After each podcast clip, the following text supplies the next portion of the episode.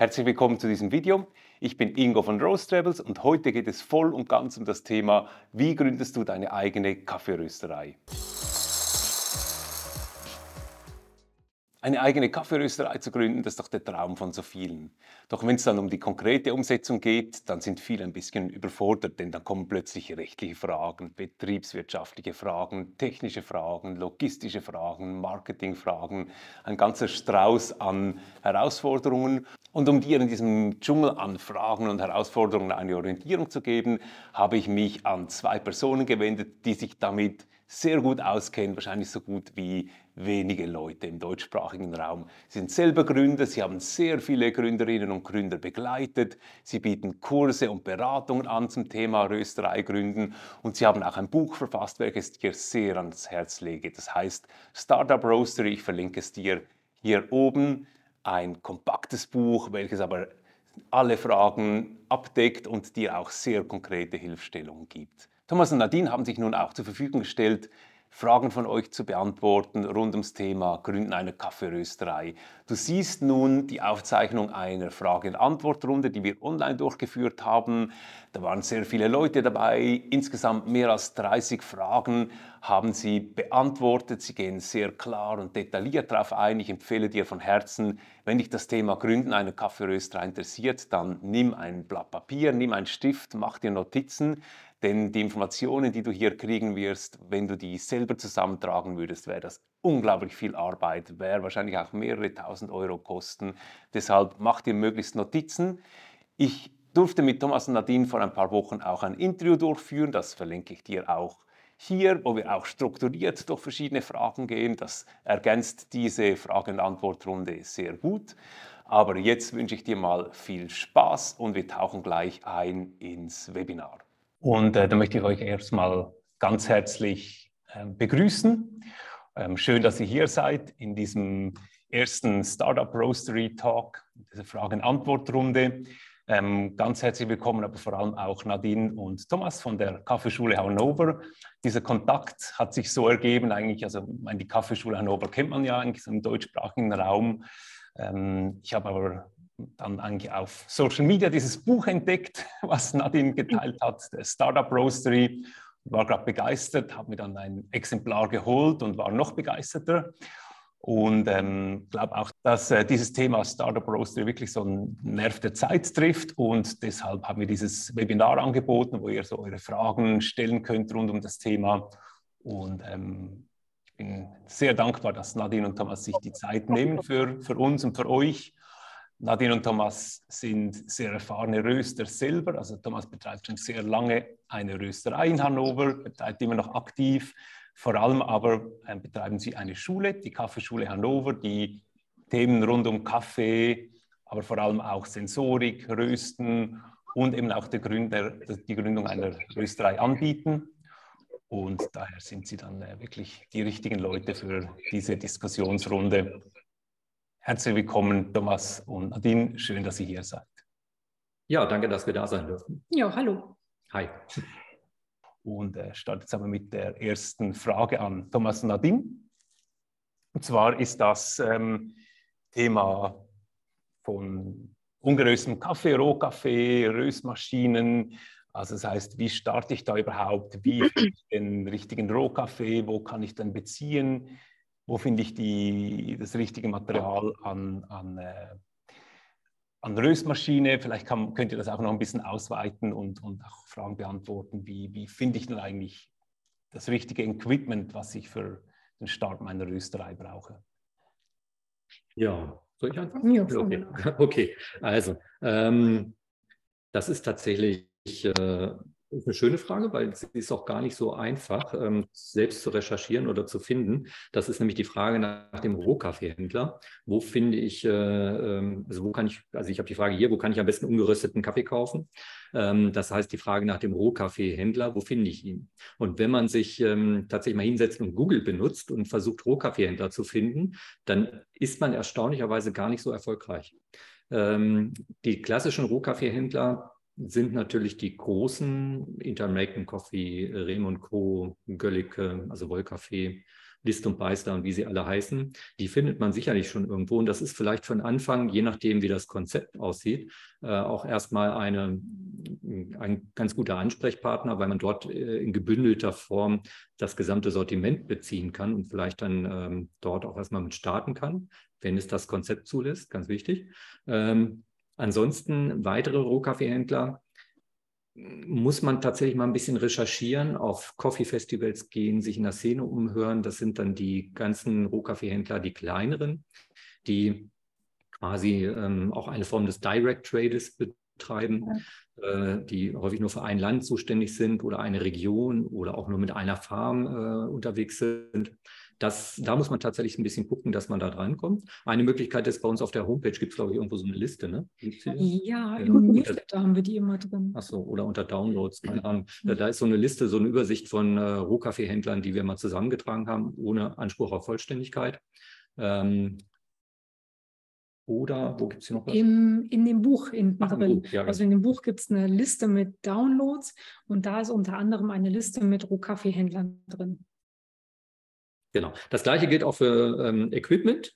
Beim Equipment, ja, natürlich die Röstmaschine, gut, da muss man erstmal gucken, welche Größe, welche, welche Art soll es sein, das heißt, äh, welche Technik. Ähm, äh, da sind einige Fragen, die zu beantworten sind. Ähm, auf der anderen Seite ist ja nicht nur die Röstmaschine wichtig für eine Rösterei, da gehört ja noch mehr Equipment dazu, sei es nun die einfache Abfüllwaage oder da eine äh, Abfüllhilfe, eine Maschine, sei es denn Füllfix oder was Modernes, äh, Digitales, ähm, vielleicht äh, Siegelgeräte, Siegelstraße, äh, Abpacktisch, natürlich die ganzen Verpackungsmaterialien, wo kriege ich die her? Ähm, das sind alles wichtige Fragen, die müssen wir klären. Und auch da hilft unter Umständen, haben wir auch eine Checkliste für? Nee, haben wir keine. Steht im Buch. Nee, es ist aber Ressourcenlinks sind äh, hinten drin, ja. Genau, also das, das haben wir dort zusammengetragen. Sonst ist die eigentliche Recherche, das ist schon ein bisschen Arbeit, äh, um sich dort tatsächlich die ganzen Adressen und Informationen zusammenzusuchen. Ist möglich, kann man etwas einfacher haben. Also in Möglichkeit 1 natürlich das Buch kaufen. Klar, das haben wir für euch schon recherchiert. Oder ähm, ihr geht auf äh, Coffee Festivals oder die World of Coffee oder Messen und haltet da einfach die Augen offen.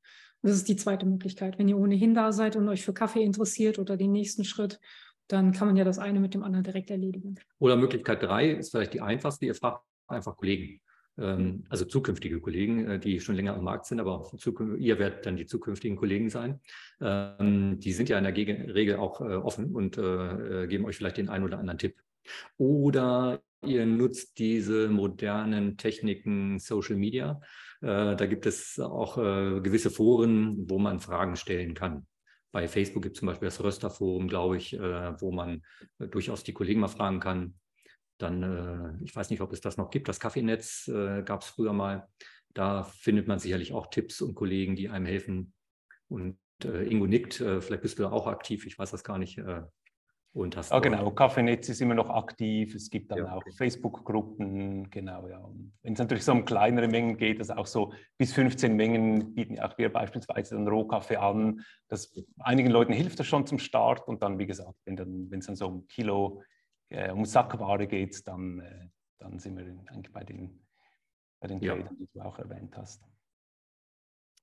Dann habe ich die zweite Frage, die sind schon... Äh, dann jetzt sehr spezifisch zu, zu technischem Equipment. Ähm, kann man mit dem Ailio Bullet eine Rösterei zu Hause starten und dann monatlich so circa seine 20 bis 30 Kilo Kaffee rösten und online verkaufen, rentabel?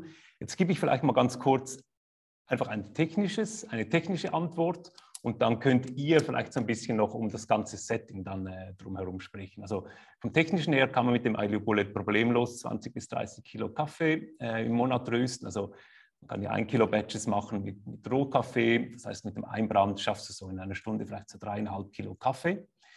Ähm, das heißt, du hast dann eigentlich für ja, 30 Kilo hm, nicht mal 10 Stunden Arbeit im Monat. Das ist das Technische. Und jetzt übergebe ich mal an euch beiden ähm, an die Frage, kann man dann grundsätzlich zu Hause mit einer Rösterei starten? Also wir haben ja ein Praxisbeispiel tatsächlich auch mit einem IU Bullet. Ähm, die Rösterei, die wir betreiben, hier betreiben wir als Shared Roastery. Das heißt, äh, ich habe hier meine Maschinen stehen, die ich vermiete ich an Kollegen. Momentan sind wir sechs Kollegen und einer dieser Kollegen ist der Michael. Und der Michael hat begonnen mit einem IO Bullet und hat damit wie viel? 1,5 Tonnen, glaube ich, ne? 1,5 Tonnen äh, im Jahr geröstet. Nebenbei, der ist äh, sonst hauptberuflich äh, Schlachter im OP. Äh, heißt irgendwie anders, aber er arbeitet im OP und macht das ähm, so nebenbei und verkauft die ganzen Er röstet, überwiegend im Krankenhaus an seine Kollegen. Und das hat gut funktioniert, aber bei 1,5 Tonnen kam dann auch der IO Bullet an seine Grenzen. Ähm, wobei der, der Ayu wahrscheinlich weniger, sondern eher der Michael, weil er zu viel an der Maschine gestanden hat. Es brauchte mhm. halt eine größere Maschine, um die Mengen ähm, letztendlich rüsten zu können. Die grundsätzliche Frage äh, oder die, die zweite Frage, die in dieser Frage steht, ist ja das äh, recht kurz nur ein Wort, rentabel Fragezeichen. Und ja, da muss man mal ein bisschen rechnen und mal ein bisschen äh, gucken. Was heißt denn rentabel? Heißt rentabel einfach nur, dass meine Einnahmen die Ausgaben überschreiten und ich habe da eine Differenz? Dann ist das sicherlich möglich. Heißt rentabel aber, dass ich meinen Lebensunterhalt damit äh, beschreiten kann. Gut, wenn ich es nebenbei mache, wahrscheinlich äh, ist das gar nicht das Ziel, aber es soll das vielleicht unterstützen. Aber auch da muss ich gucken, dass ich ein Verhältnis zwischen eingesetzter Stundenzahl, also meiner Arbeitskraft und dem Erlös irgendwo äh, bekomme. Und das, das würde ich offen lassen. Ich glaube, aus meiner Sicht wäre es eher, ähm, eher nicht rentabel möglich, um, um da tatsächlich seinen Lebensunterhalt mit zu bestreiten. Da wäre irgendwann der Schritt zu einer größeren Maschine notwendig. Wobei der Kleine ja durchaus weiter in der Familie bleiben kann.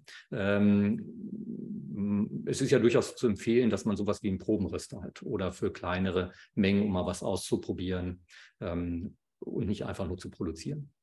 Mhm. Danke euch. Ähm, jetzt ähm, eine spannende Frage, die natürlich viele beschäftigt, wenn es um die ganzen rechtlichen Dinge geht. Was sind so die wichtigsten rechtlichen Grundlagen für den Betrieb einer Rösterei? Wo hatten wir die denn? Ja, vielleicht während Thomas noch ähm, findet. Ah, hier ähm, sei gesagt, dass wir ähm, für eine Rechtsberatung würden wir andere Stellen empfehlen. Ja, also vollumfänglich ähm, können wir das weder in dem Seminar noch in dem Buch leisten und auch in den Kursen nicht. Aber den einen oder anderen Tipp können wir ja schon fallen lassen. Genau, also was äh, wichtig ist, hängt natürlich davon ab, wo sind wir. Du bist jetzt äh, in der Schweiz. Wahrscheinlich haben wir auch viele Teilnehmer, Zuschauer aus der Schweiz vielleicht dabei. Da fällt natürlich eins weg, was wir hier in Deutschland haben, das ist der Zoll für die Kaffeesteuer. Also wir müssen uns auf jeden Fall frühzeitig hier in Deutschland um äh, den Zoll kümmern, um die Genehmigung, eine Kaffeerösterei oder beziehungsweise ein äh, Zolllager betreiben zu dürfen. Ähm, das wäre schon mal wichtig.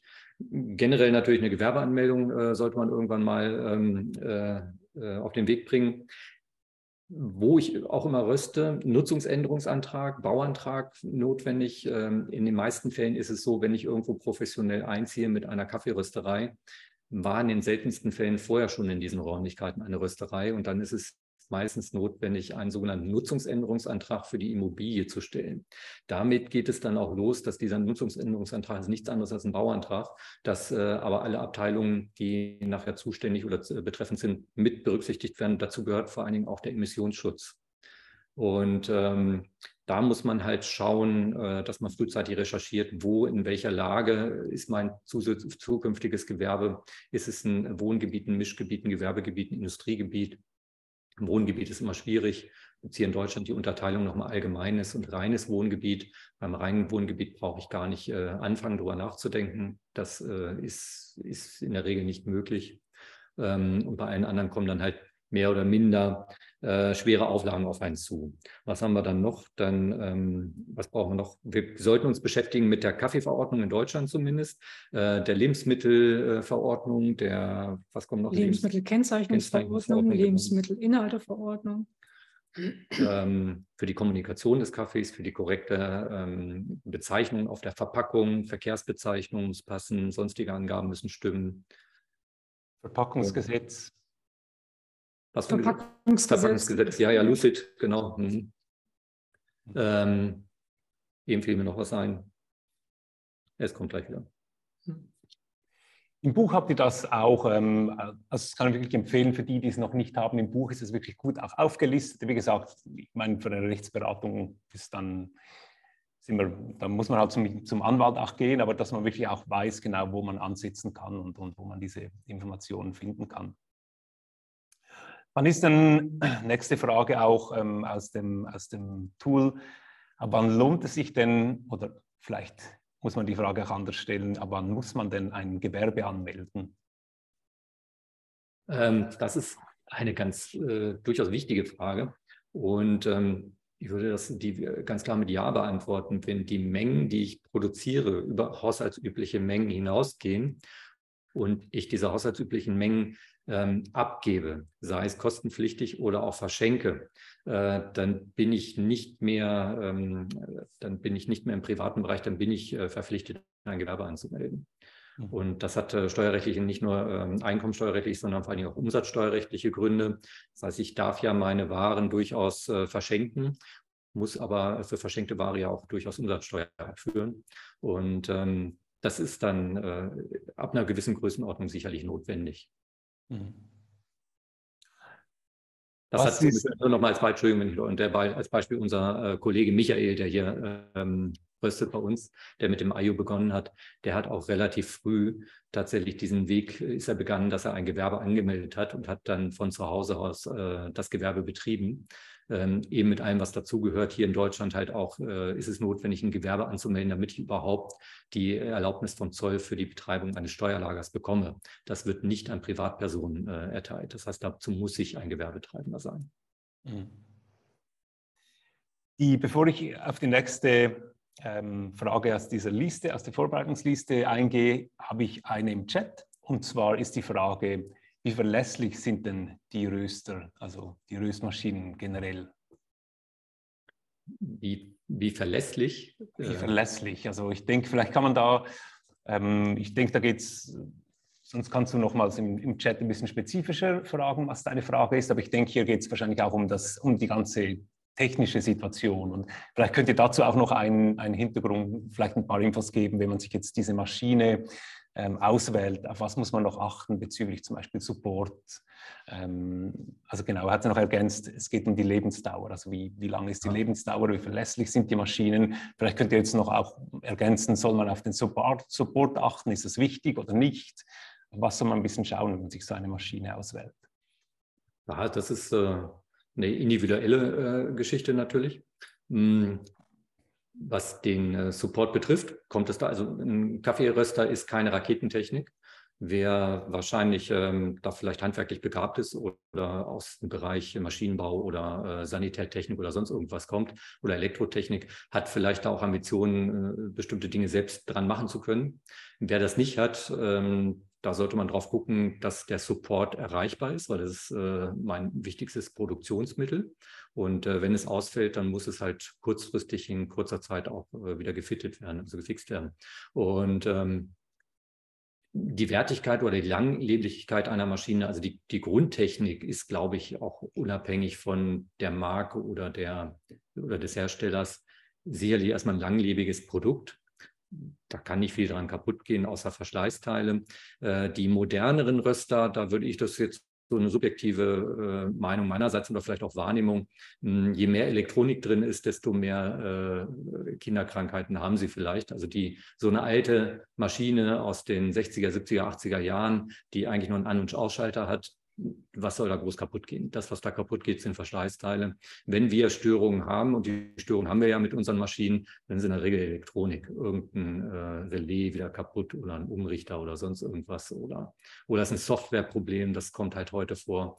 Das sind eher äh, die Sachen, je komplexer, desto mehr äh, wie beim Auto. Ne? Also ein Auto heute äh, kann man ja heute nicht mehr selbst fixen. Da kommt mhm. jemand mit Stecker und liest aus, was dran kaputt ist. Vor ähm, in den 70er, 80er Jahren, ich kann mich noch erinnern, da stand in der Gebrauchsanweisung noch drin, wie man das Ventilspiel einstellt. Mhm. Ähm, da ist ja, das kann man heute alles nicht mehr. Mhm. Ähm, vielleicht noch ein Nachtrag, was macht, dass eine Maschine auch lange hält, ist ähm, das regelmäßige Sauermachen und die Wartung. Mhm. Weil die meisten Röster oder viele von denen, die wir kennen, also Röstmaschinen, würden eventuell noch stehen, wenn man sie regelmäßig sauber gemacht hätte oder gewartet hätte, weil nämlich ähm, je nach der Nutzung äh, oder wie viel Volumen da durchgeht, ähm, setzen sich Abgasrohre durchaus schnell fest und das ist immer eine Brandquelle. Und ratzfatz geht der Röster ungewollt in Flammen auf. Und das hätte, das ist nicht, also das kann man vermeiden. Ja, ja wir haben gerade wieder zwei äh, Beispiele aus dem näheren Umfeld. Und ähm, wenn die Röster brennen, dann ist es ja äh, in der Regel tatsächlich ganz selten, dass der Kaffee in der Trommel brennt. Da muss man schon ziemlich gepennt haben. Ähm, es gibt eher neuralgische Punkte, das ist natürlich einmal der Zyklon, äh, aber viel wichtiger sind die in den Röstern sich befindenden Rohre, die auch mit der Zeit halt äh, zuwachsen durch die Kaffeehäutchen. Und wenn die nicht regelmäßig gereinigt werden, das sind die Punkte, wo es tatsächlich schneller mal zum Brand kommt. Manchmal mhm. merkt man es auch nicht. Hat man neulich bei uns auch, aber ähm, das, da sollte man drauf achten. Mhm. Und vielleicht nochmal zurück zur Langlebigkeit oder zur, ähm, zur Werthaltigkeit. Also äh, ich möchte jetzt hier keine Werbung für irgendwelche Marken machen, aber wenn wir äh, bestimmte Marken tatsächlich äh, uns anschauen, äh, das ist ein deutscher Hersteller ganz vorne oder auch ein holländischer Hersteller ganz vorne oder auch ein kalifornischer Hersteller ist sicherlich ganz vorne mit dabei, dann äh, sind das äh, durchaus Wertanlagen. Die Geräte sind sehr wertstabil. Ähm, äh, schon alleine, weil sie jedes Jahr im Neupreis äh, doch erheblich teurer werden, sodass äh, man nach fünf, sechs, sieben Jahren die Röster fast zum Einstandspreis wieder verkaufen kann, wenn man sie wieder loswerden möchte. Also derzeit performen sie besser als Gold. Wahnsinn. Okay. Ich habe auch noch eine Frage im Chat, die ist ergänzend zu dem Rechtlichen, was wir vorher besprochen haben. Und zwar ist das jetzt auch auf Deutschland bezogen. Welche Reihenfolge soll man am besten einhalten bei den Anmeldungen. Also zum Beispiel zuerst Gewerbeanmeldung, dann Zoll, Bauantrag und was noch. Also gibt hier so typischerweise eine Reihenfolge, in der man vorgeht. Mhm. Also ähm, tatsächlich ist auf jeden Fall die Reihenfolge erst Gewerbeanmeldung, dann Zoll, ähm, weil ich muss ein Gewerbe haben, bevor ich zum Zoll gehen kann. Das ist ganz wichtig. Ähm, was Bauantrag betrifft, äh, manchmal macht es ja Sinn, ein Gewerbe schon durchaus früher anzumelden, als äh, dass ich tatsächlich mit der Produktivität starte. Das ist eher so eine steuerliche Geschichte. Da muss man mit dem Steuerberater dann nochmal sprechen, ähm, was da sinnvoll ist. Aber der Weg auf jeden Fall erst Gewerbe, dann Zoll. Ähm, alles andere läuft im Grunde genommen nebenbei oder parallel, was wir dann brauchen. Mhm. Okay. Ja, also, äh, achso, Entschuldigung, Verpackungsregister hast du eben schon angesprochen. Ähm, auf gar keinen Fall vergessen, das kann schmerzhaft werden, also Lucid und das Verpackungsregister. Ähm, aber das ist sicherlich eine der letzten Dinge, die kommen, weil dann sind wir schon stark in der Planung drin, wie viel äh, Kaffee wir halt auch verkaufen, wie viel Verpackung wir auf den Markt schmeißen werden im nächsten Jahr. Und ähm, das äh, ist sicherlich einer der letzten Punkte, aber ganz, ganz wichtig. Mhm. Die nächste Frage ist, äh, Fragen sind thematisch einfach ein bisschen ähm, wild durcheinander, weil ich einfach von oben nach unten mich durch die Liste arbeite und wie gesagt auch Fragen aus dem Chat nehme. Deshalb auch nochmals an euch der Aufruf, falls ihr ergänzend noch Fragen habt, schreibt es auch gerne in den Chat. Nächste Frage auf der Liste ist bezüglich Marketing und Vertrieb. Was habt ihr da für Tipps, wenn man jetzt selber keinen Ausschank hat, wie man das Thema Marketing und Verkauf, Vertrieb angehen soll? Dein Thema. Ähm, ja, wir haben der Frage mal unterstellt, dass wenn ich keinen Ausschrank habe, dass ich mit allerhöchster, also mit hoher Wahrscheinlichkeit, habe ich dann einen Online-Shop oder einen Einzelhandel. Ähm, würden wir unterstellen. Und ähm, ja, Marketing und Vertrieb. Mm, das ist, die Antwort ist relativ lang eigentlich. Ähm, mm, also ich würde erstmal gucken, was in meinem Konzept steht, weil das Konzept gibt mir eigentlich die Richtung vor. Also ich habe einen Businessplan geschrieben und in dem Businessplan steht drin, an wen ich welchen Kaffee verkaufe und welche Merkmale der mitbringt, der für meine Zielgruppe wichtig ist. Und daraus ergibt sich im Grunde genommen die ganze Kommunikation. Und ähm, ähm, daraus ergibt sich auch der Vertrieb. Das heißt, wenn ich in meinem Businessplan drinstehen habe, ich gehe hauptsächlich über einen Online-Shop oder über Verkaufsplattformen. Ähm, und dann werde ich mich an die Richtlinien dort halten. Ja? Das heißt, wenn ich auf dem großen A verkaufe oder bei Roast Market oder bei ähm, Coffee Club, Roast Club, wie sie alle heißen, dann werden die mir sagen, was sie von mir brauchen und äh, wie der Deal sozusagen aussieht. Und dann werde ich ähm, entsprechend die Informationen zur Verfügung stellen und dann werden die das in ihre Kommunikation aufnehmen und ich in meine. Plus, wenn ich weiß, wer meine Zielgruppe ist, dann weiß ich auch, auf welchen Kanälen die zu erreichen sind. Ja, das heißt also, ist meine Zielgruppe eher online-affin, dann gucke ich, dass ich äh, in Online investiere. Ja? Ähm, das können Blogposts sein, das kann Online-Werbung sein, das kann Social Media sein, ähm, dass ich mich da ähm, zuerst auf das fokussiere, wo ich unterstelle, dass meine Zielgruppe auf jeden Fall unterwegs ist. Mhm. Und damit würde ich anfangen und dann würde ich Metriken messen, auf jeden Fall, um zu gucken, ob das, was ich tue, äh, sich in Verkäufen auch auswirkt. Ähm, da muss auf jeden Fall eine Rückkopplung sein. Ähm, und das ist eigentlich eher so der Bereich von Vertriebsmarketing. Ähm, das hängt auch ein bisschen davon ab, ob ich an also online kann ich ja an München und Berlin und Hamburg verkaufen oder ich bin stationär, dann bin ich halt nur in Hannover oder nur ähm, in Zürich oder nur in Berlin. Ähm, dann mag es noch was anderes sein. Äh, dann habe ich das aber auch in meinem Businessplan drin stehen. Und dann steht da, wie ich meine Zielgruppe auch erreiche. Ob ich Open Cuppings mache oder ob ich eine Anzeige schalte, ob ich einen Radiospot mache, äh, ob ich ähm, Flyer verteile, ob ich auf Marktstand habe. Ähm, da ergibt sich eine ganze, ein ganz großes Spektrum von Möglichkeiten, was man machen kann. Und wichtig ist, glaube ich, immer die Rückkopplung zum Konzept und dass ich mich für eine Sache entscheide und damit fange ich an. Und dann kann ich, wenn ich damit eingegroovt bin, noch was Zweites mit dazu nehmen. Ja. Vielleicht es gibt ja. ergänzend doch dazu, zu den Kanälen haben wir jetzt nicht mit dabei, mhm. wäre äh, der Lebensmitteleinzelhandel ist vielleicht auch noch ähm, ein Weg, äh, wenn ich kein eigenes Café oder so etwas betreiben möchte.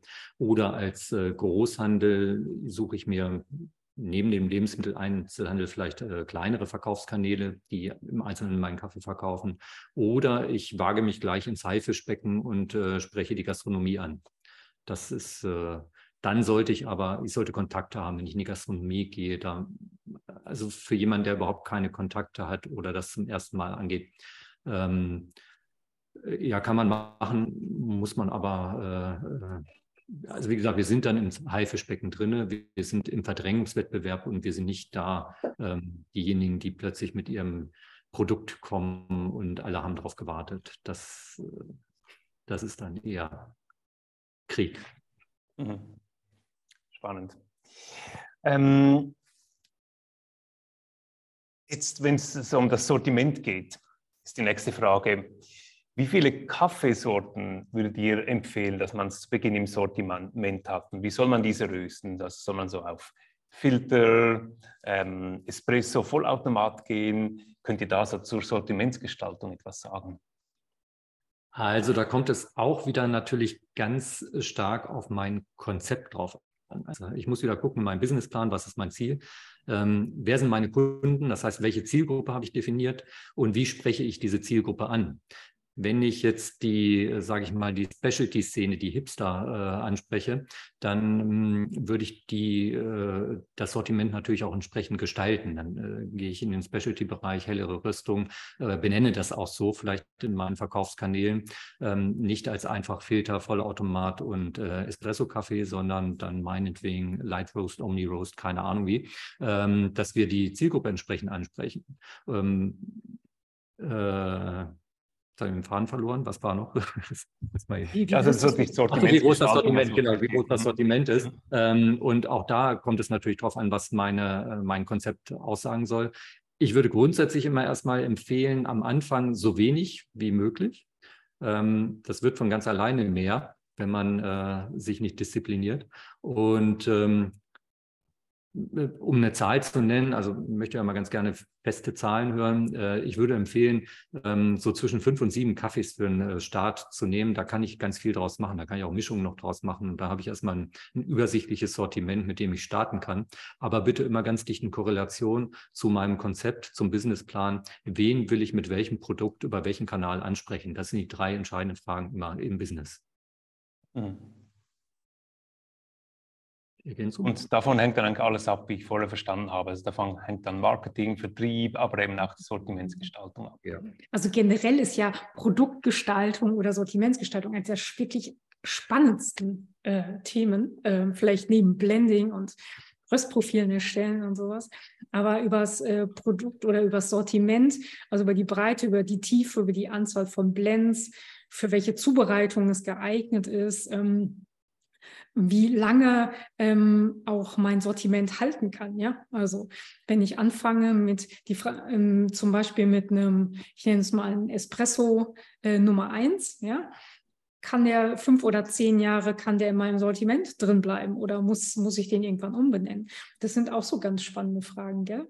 Und ähm, oder die Frage, ähm, ist ein Decaf, also ein entkoffinierter Kaffee für mein Sortiment wichtig oder nicht? Ne? Auch hier kann ich mich ganz einfach an meinem Businessplan orientieren. Aber das sind so Fragen, ähm, die sind ähm, einfach unglaublich spannend. Also auch hinterher zu sehen, wie verkauft sich der ein oder andere Kaffee, ob meine Annahmen stimmen, von der Zielgruppe her gesehen, ob die tatsächlich so viel entkoffinierten kaufen, ob die auf Blends stehen, ähm, wie viel äh, Robusta und wie viel Arabica da rein muss, ähm, wie viele Komponenten ich dann halt auch verwende. Ähm, das sind halt so spannende Fragen, die, die tauchen dann nach der Zeit auf, wenn man dann im Business ist. Aber ich glaube, am Anfang ist man mit einer relativ schlanken ähm, Auswahl gut bedient.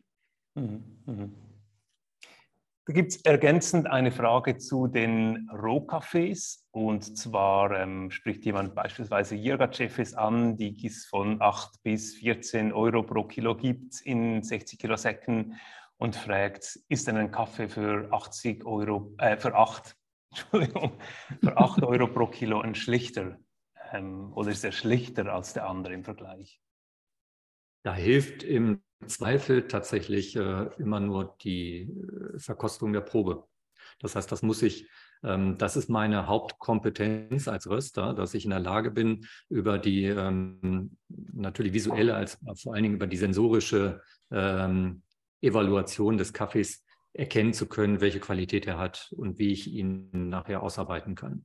Äh, wir können am Preis nicht erkennen, ob der Kaffee eine gute Qualität hat. Wir können sicherlich am Preis erkennen, ähm, ob er eine schlechte Qualität hat, weil äh, ein, ein wirklich ähm, billiger Kaffee wird wahrscheinlich ähm, nicht die allerhöchste Qualität haben. Aber wir alles schon geschehen, wir haben auch super teure Kaffees schon gehabt, die wirklich Schrott waren.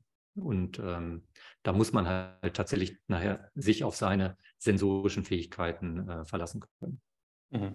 Mhm. Wenn ich vielleicht an der Stelle ähm, ganz kurz äh, so ein, ein bisschen ähm, äh, äh so einen Exkurs machen darf. Das heißt, die Sensorik ist ja eigentlich das Haupthandwerk des Kaffeerösters. Hm, viele äh, Kaffeeröster, die starten wollen, kommen aus der Motivation der äh, Maschinenbedienung oder der, der Begeisterung für die Maschine. Hm, das ist ein ganz winziger Teil, die Maschine zu bedienen. Der Hauptteil ist äh, die sensorische Evaluation, das heißt das Erkennen, das Beurteilen und ähm, damit auch nachher das äh, wieder in der, äh, in der äh, Reproduktion wieder erkennen, ob ich das Gleiche getan habe oder ob ich dort Veränderungen gebracht habe. Das ist die entscheidende Kompetenz des Kaffeerösters. Mhm. Mhm. Die Wahl des Kaffees auch natürlich äh, gehört dazu. Das, das beurteilen zu können. Das gehört dazu, ja. Jetzt, ähm, auch wenn es um, ja, um das Sortiment geht, aber spezifisch dann um den Verkauf im Online-Shop. Das ist auch eine spannende Frage. Wie soll ich dann meine Kaffees oder mein Sortiment kategorisieren im Verkauf oder im Angebot? Soll ich da Begriffe nehmen wie hell, mittel, dunkel oder Vollautomat, Espresso, Filter? Also wie holt man die Kunden ab? Was ist so ein bisschen, was so eurer Erfahrung nach hier eine gute Aufteilung oder Strukturierung der Kaffees? Auch auf die Gefahr hin, dass äh, wir diese Antwort jetzt schon dreimal gebracht haben. Ähm, es hängt ab von meinem Konzept im Businessplan. Das heißt, wer ist mein Kunde und welches Produkt möchte ich an diesen Kunden verkaufen? Und dementsprechend muss ich es nachher zielgruppenorientiert äh, kommunizieren. Ich würde davon abraten, ähm, mit so einem Holzhammer äh, möglichst alle oder viele abholen zu wollen. Wenn ich sage, ich möchte möglichst äh, viele abholen, dann bin ich im Mainstream ähm, und dann habe ich immer noch nicht alle, aber dann habe ich einen, einen, großen Batzen, den ich abhole, bin aber auch sicherlich im äh, stärksten Verdrängung, Verdrängungswettbewerb drin. Dann würde ich meine Kategorien natürlich ganz klassisch so benennen, dass der Mainstream-Kunde das auch findet. Dann sage ich Vollautomat-Kaffee, Espresso-Kaffee, Filterkaffee äh, etc. pp.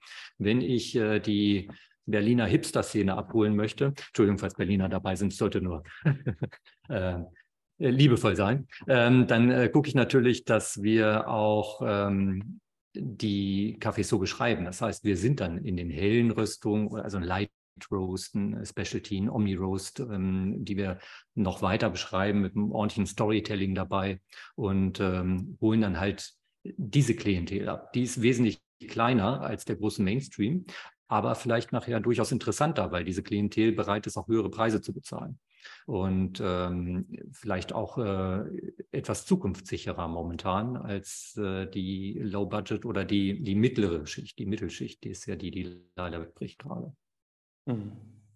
Dann will man sich mehr auch ins Produkt reingehen und dann vielleicht auch spezifisch über das Produkt sprechen als, als in der anderen genau, Kategorie. Exakt, genau. Ähm, die nächste Frage ist, kann es dann rentabel sein, wenn man den Kaffee nicht selber röstet, sondern von einer Rösterei fertigen lässt und sich dann nur um die Verpackung und den Vertrieb selber kümmert? Was denkt ihr zu diesem Geschäftsmodell? Ja, auf jeden Fall. Also ähm, das ist, jetzt kommt immer darauf an, was man sofort und wo die Stärken des Einzelnen liegen. Ne? Es gibt Menschen, die sind Vertriebler mit Herz und Seele und Spaß und blanker Begeisterung für die ist das Konzept fantastisch. Ja, weil die müssen sich nicht äh, mit der Rolle des Rösters oder mit dem des Managers ne, auseinandersetzen, sondern die haben jemanden, der für einen die Produktion macht. Ne, das ist im besten Falle wird das auch noch verpackt und mit einem äh, eigens gestalteten Label ähm, dann auch noch versehen. Äh, und dann holt man das einfach ab und bringt das dann halt äh, selber ähm, in die Kanäle, äh, die man als Vertriebler ähm, besucht. Oder man macht halt so eine Dropshipping-Lösung, äh, wo man äh, dann einfach sagt, hier macht das Ganze sogenannte Fulfillment äh, für mich. Ich leite dir einfach nur die Aufträge weiter. Du machst das Ganze, du verpackst das Ganze, du machst das für mich schön in den Karton rein, legst dann noch eine Karte zum Katalog, zu irgendwas, gibst das in die Post mit der Sendungsverfolgung, gut ist das. Ähm, für solche, ähm, also für Menschen, die äh, stark sind draußen in der Vermarktung, ist das das Ober, ähm, also das Sahnetüpfelchen, die Kirsche obendrauf. das ist ein Konzept, womit die ganz, ganz glücklich werden. wenn man jetzt nicht so der Typ ist für den Vertrieb, ähm, kann man mit dem Konzept aber auch anfangen, sozusagen als eine der ersten Phasen auf dem Weg zum, zur eigenen Rösterei irgendwann mal. Ja? Ähm, weil das Konzept sich ganz gut dafür eignet, einfach mal zu testen, ob das, wie ich mir vorstelle, Kaffee zu verkaufen, ob das überhaupt funktioniert, ob das überhaupt Kunden findet. Ne, ich kann so viel durch die Gegend laufen, wenn ich das falsche Produkt an die falschen Leute bringe. Dann weiß ich mir die Zähne aus und dann ist es vielleicht ganz günstig, so angefangen zu haben. Ähm, und umgekehrt ist es, wenn es funktioniert, ähm, weißt du genau, aha, äh, mit diesen Zahlen kann ich rechnen. Äh, mein Konzept ähm, äh, funktioniert in den und den Bereichen, mit dem und dem Kaffee zu der und der Uhrzeit über diesen Kanal. Fantastisch. Und dann kann man anfangen zu skalieren und selber zu machen. Mhm. Hm. Spannend. Vielleicht ähm, darf ich an dieser Stelle ähm, gleich noch eine weitere Frage beantworten. Ja. Die passt da nämlich gut rein. Das war die Frage, lohnt es sich mit einem Budget von circa 5K zu starten? Wenn ja, wie würdet ihr dies am besten anstellen? Und im Grunde genommen wäre das eine Antwort, äh, zu sagen, ja, versuch es doch äh, mit einer Lohnrüstung.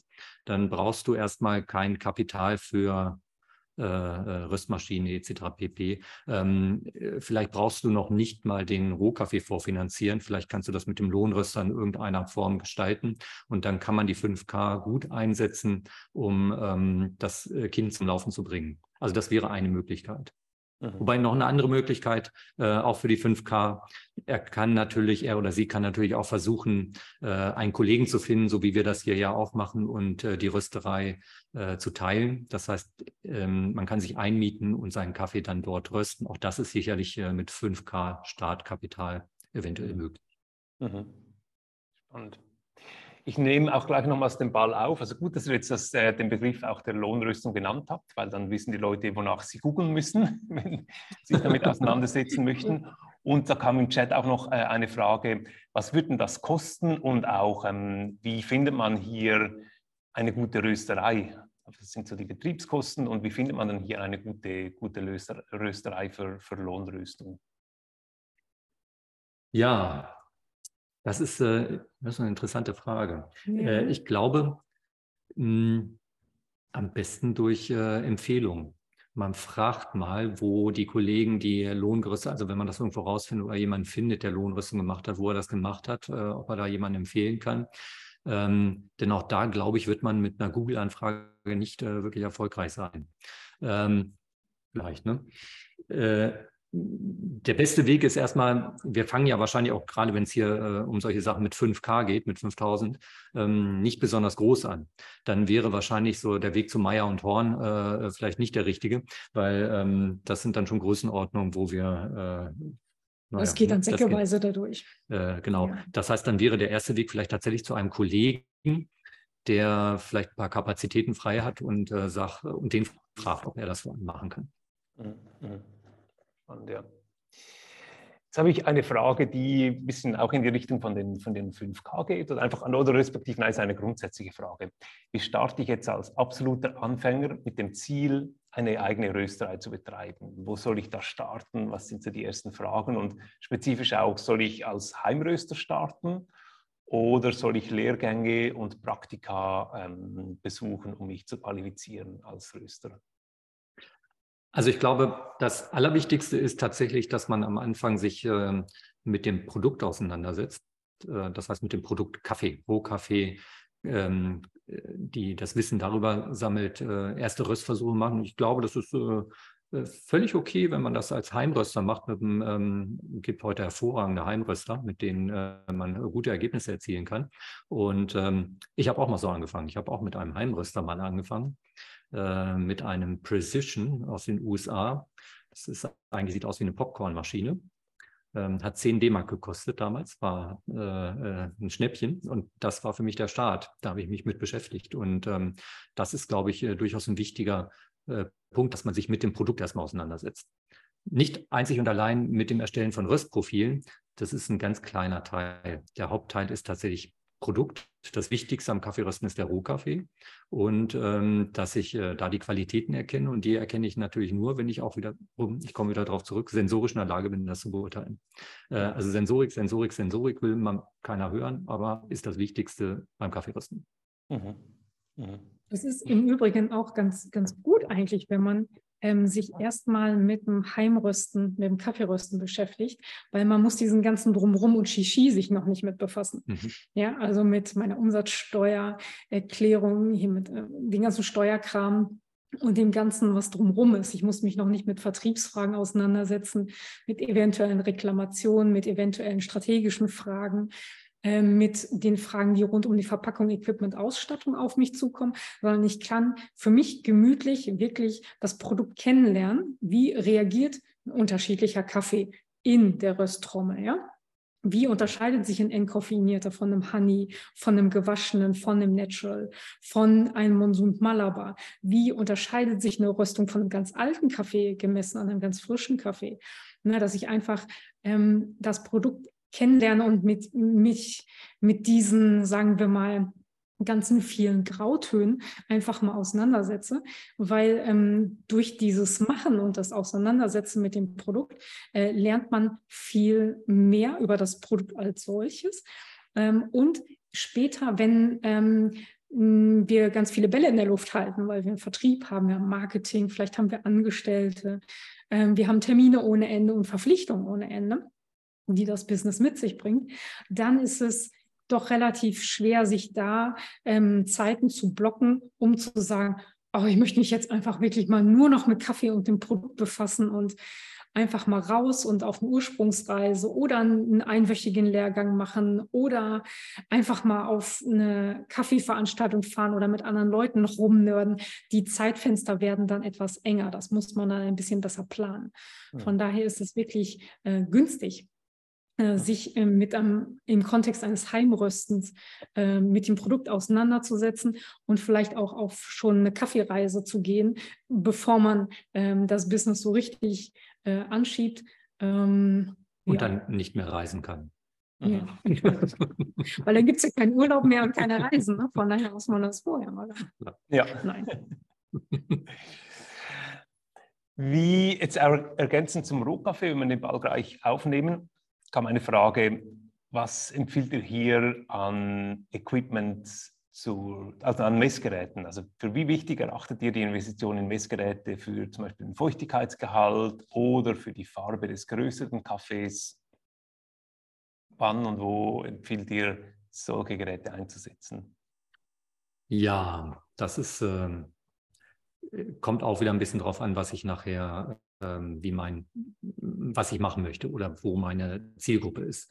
Äh, das heißt, bin ich nachher in der Situation, dass ich Lohnröster bin und für andere röste, dann ist sicherlich ein Farbmessgerät äh, von Vorteil, weil meist die äh, Farbe als ein wichtiges Kriterium äh, in den Verträgen oder in den Absprachen ähm, festgesetzt wird, in welchem Korridor ich mich da bewegen soll mit meiner Rüstung. Für den Eigengebrauch, das heißt für mich selbst zur Kontrolle meiner Rüstung, würde ich das Farbgerät wenn nicht wirklich ganz viel Geld gerade noch über ist, mal ganz unten auf die Liste mit äh, setzen. Das ist sicherlich nicht das wichtigste Equipment, was wir brauchen. Wenn die Kohle da ist, gerne, aber wenn nicht, äh, dann kann man es zurückstellen. Ähm, beim Feuchtigkeitsmessgerät äh, sieht das etwas anders aus. Das würde ich schon empfehlen, dass man ein Feuchtigkeitsmessgerät wenigstens für Rohkaffee hat. Also es gibt da unterschiedliche. Manche sind fein genug, dass sie auch den Röstkaffee messen können. Das ist äh, in der Regel nicht so notwendig bei uns, äh, weil wir meistens nicht mit Wasser kühlen, sondern äh, meistens nur mit Luft kühlen. Ähm, aber für den Rohkaffee kann das schon Sinn, haben, äh, Sinn machen. Äh, vielleicht auch nicht unbedingt, natürlich haben wir einen Unterschied, eventuell einen unterschiedlichen ähm, Röstprozess, wenn der Kaffee sehr, sehr äh, unterschiedliche Feuchte hat. Äh, viel wichtiger ist aber, glaube ich, die Überprüfung für die Lagerfähigkeit des Kaffees. Wenn ich tatsächlich einen sehr feuchten Kaffee habe, der dann vielleicht auch noch im Grain Pro oder ein äh, Ecotakt eingepackt ist, eingetütet ist, dann ist da schon die Gefahr, dass da ähm, was passieren kann. Und wenn ich das überprüfen kann, ist das schon äh, durchaus äh, sinnvoll zum Eigenschutz. Mhm. Was den Röstprozess betrifft, äh, feuchter Kaffee mehr oder weniger feucht, ähm, ja, ich kann es messen, aber spätestens nach der ersten Rüstung weiß ich es auch so. Äh, also das äh, ist dann ja. aus dem Erfahrungswert, dass ich. Also geht es vor allem um die Lagerung auch. Mhm. Ja, genau. Zu den Kanälen, die ihr vorher genannt habt, zum Vertrieb kam noch ergänzend eine Frage. Und zwar, wie ist es schwierig oder wie schwierig ist es, Kaffee im Supermarkt zu verkaufen? Ja, also, wenn man sich, glaube ich, ähm, also wenn man ein paar ähm, Regeln beherrscht, ist es, glaube ich, einfacher, wie wenn man blindlings einfach drauf losgeht. Würde ich sagen. Von ähm, vielen äh, Kollegen hier auch, die auch hier mit rösten oder für die wir rösten, äh, die haben auch den Weg eingeschlagen, ähm, in den Lebensmitteleinzelhandel zu gehen. Und das gestaltet sich für die durchaus erstmal im Zugang, durchaus erstmal erfolgreich. Ja, das heißt, die bringen ihren Kaffee dort unter. Ähm, genau, wie erfolgreich das sich hinterher in den Absatzzahlen zeigt, das ist dann nochmal ein anderes Kapitel.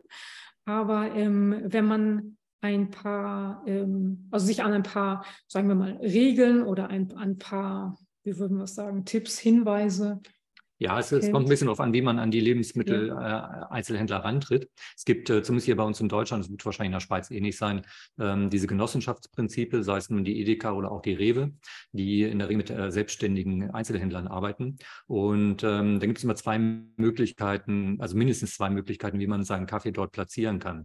Der einfachste ist sicherlich, man geht zu dem selbstständigen Genossen oder Betreiber eines Rewe-Marktes äh, hin und äh, nimmt dort Kontakt auf und fragt, ob er das äh, im Bereich des Regionalbezugs in sein Sortiment aufnehmen möchte.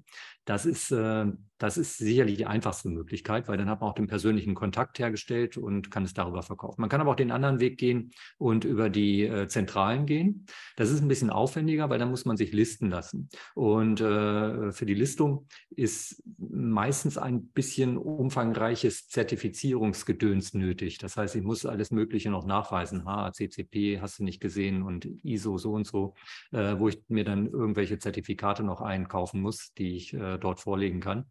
Ähm, das ist erstmal nochmal ein bisschen Aufwand, aber auch das ist sicherlich möglich. Letzteres, wenn man über die Zentralen gelistet ist und da nachher auch erfolgreich ist, äh, hat man natürlich auf jeden Fall von vornherein einen, einen ziemlich breiten Absatzweg, während ähm, der direkte äh, Gang zum Regionalen ähm, eher spitz ist und kleinteiliger. Kann aber vielleicht auch erfolgreicher sein. Viele Regionale machen dann ähm, oder viele dieser Betreiber machen dann mit den Röstern so Agreements, dass der Röster auch durchaus äh, für die Kommunikation im Laden mit, zu, äh, mitverantwortlich ist. Das heißt, er soll dann Aktionen machen äh, in verschiedenen Standorten und die Leute dort begeistern von dem Produkt, Proben ausschenken. Zumindest findet das bei uns hier häufig statt. Ähm, das, das ist sicherlich eine Möglichkeit, das dann regional zu festigen. Es ist immer die Frage, was ist mein Ziel? Will ich schnell groß werden oder will ich ähm, äh, langsam regional wachsen? Das mhm. muss man dann halt, muss man einen Blick wieder in sein Konzept in den Businessplan werfen. Mhm. Mhm. Die, ich, zu diesem Thema, was wir vorher besprochen haben, also das äh, Thema als Heimröster starten, kam ergänzend noch eine Frage. Und zwar, ja, wie kann man dann nun jetzt einen Schritt machen, wenn man jetzt nicht sofort ähm, als professioneller Röster starten möchten. Also so ein Zwischenschritt zwischen reiner Heimröster und dann vom, vom Kaffee leben. Also wie kann man so ähm, legal den Schritt machen, dass man sich nebenher ein bisschen was äh, verdient und aufbaut und damit dann auch diese Lehrgänge finanzieren kann und sich so nebenbei etwas aufbaut. Naja, im Prinzip ein nebenberufliches Gewerbe anmelden. Das ist ja nicht, das kostet, also hier bei uns kostet das 37 äh, Euro oder sowas, ne, oder 30 Euro, keine Ahnung. Ähm, das ist eine ganz normale Gewerbeanmeldung. Da macht man halt das Kreuzchen bei äh, nebenberuflicher Staat oder nebenberufliches äh, Gewerbe. Und ähm, das ist genauso wie ein anderes Gewerbe, äh, was man betreibt, ähm, sind dann nachher für die Steuer also andere Grenzen. Aber das, das ist eine Frage an den Steuerberater. Und dann betreibt man halt nebenbei ein, Gewerbe und versucht, seinen Kaffee, den man geröstet hat, halt kleinteilig zu verkaufen. Erstmal Freunde, Bekannte, Verwandte, Arbeitskollegen und ja. äh, das zu vervielfältigen. Hat den positiven Nebeneffekt, dass wenn ich ein nebenberufliches Gewerbe habe, plötzlich, ähm, wenn ich ein bisschen kreativ bin, so fast alle meine Ausgaben, äh, die ich so tätige für meinen Lebensunterhalt, geschäftlich darlegbar sind und ähm, ich spare ganz viel Steuern. War jetzt keine Steuerberatung, war nur äh, Tipp, dass man sich damit mal beschäftigen kann. Mhm. mhm. Ja, und dann wird das, dann wird das, dann wird man von alleine sehen, ob das wächst. Ja, und das, ähm, das Wachsen sieht man an ähm, mehr Zufluss in den Einnahmen. Mhm. Und dann kann man überlegen, ob man noch jemanden auf einer geringfügigen Basis zum Beispiel einstellt mhm. oder ob man dann den Schritt in die Lohnrüstung geht, wenn man vom, also wenn, wenn der Bullet jetzt zu klein sein sollte. Mhm. Oder ob man dann nicht sagt, okay, die zusätzlichen Einnahmen investiere ich in mich und in mein Wissen und dann belege ich davon den einen oder anderen Kurs. Also die Einnahmenseite ähm, und der Erfolg des Konzeptes, ähm, das geht dann zusammen und wird sich in positiven Einnahmen äußern. Und da muss man gucken, was man damit macht, sozusagen. So wächst man Schritt für Schritt und Schritt für Schritt. Mhm. Mhm. Mhm. Zum Thema Unternehmerlohn hat es äh, ergänzend noch eine Frage. Und zwar rechnet ihr im Buch also ich lese es vor. In eurem mhm. Buch rechnet ihr den Unternehmerlohn in den Kilopreis ein anhand einer fiktiven Menge verkauften Kaffees. Wäre es nicht sinnvoller, eine feste Marge für jedes Kilo anzusetzen?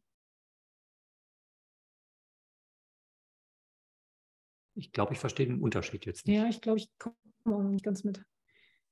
Also, dass ich sozusagen pro Kilo immer sage, 15 Prozent sind Unternehmerlohn als Marge. Aber es, es, ist ja nichts anderes als das, was wir so gemacht haben, weil auch das müssen wir ja über einen äh, geplanten Verkauf schätzen, damit wir mhm. auf das kommen, was wir zum Leben brauchen. Ja. Ähm, also der Unternehmerlohn, den wir hier für unser Beispiel so angesetzt haben, den haben wir deswegen so angesetzt, weil wir davon ausgehen, wir sind Einzelunternehmer. Wir sind halt keine Kapitalgesellschaft, weil bei einer Kapitalgesellschaft würden wir ja keinen Unternehmerlohn in dieser Form, sondern tatsächlich ähm, ein Gehalt äh, einrechnen des äh, Unternehmers und nachher noch einen Gewinn fürs Unternehmen obendrauf rechnen müssten. Das heißt, der Unternehmerlohn für den ähm, äh, Einzelunternehmer ist ja letztendlich der Gesamtgewinn. Das heißt, dieser Unternehmenslohn, Unternehmerlohn, den wir dort berechnet haben, ist der geplante Gewinn. Und den geplanten Gewinn, den ich dort berechnet habe, das ist das, was ich zum Leben brauche oder haben möchte. Ne? Das ist, äh, das muss man halt nochmal definieren. Also am besten sollte man sich hinsetzen für einen Businessplan, mal äh, aufschreiben über ein paar Monate, wie sieht denn meine ähm, Kostensituation aus? Das heißt, was habe ich für Ausgaben? Für äh, Miete, Lebensunterhalt, äh, Krankenversicherung, Rentenversicherung und dergleichen, äh, ein bisschen Urlaubsrücklagen, Kleidung brauche ich. Und das dann mal hochrechnen aufs Jahr Ähm, dann für Krankenversicherung, Rentenversicherung nochmal äh, das gleiche obendrauf, weil ich den Arbeitgeberanteil selbst finanzieren muss. Und das ist dann das, was ich mindestens erzielen muss als sogenannten Unternehmerlohn.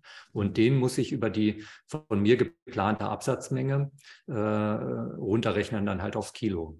Und das wäre, ob ich das nun als Marge nehme, prozentual oder eben so rechne, das ist, glaube ich, kommt aufs Gleiche darauf raus. Mhm. Ähm, vielleicht ist auch eher, vielleicht ähm, äh, ist die Frage eher dahingehend, warum gerade diese Absatzmenge oder warum, äh, wie kommen wir da drauf?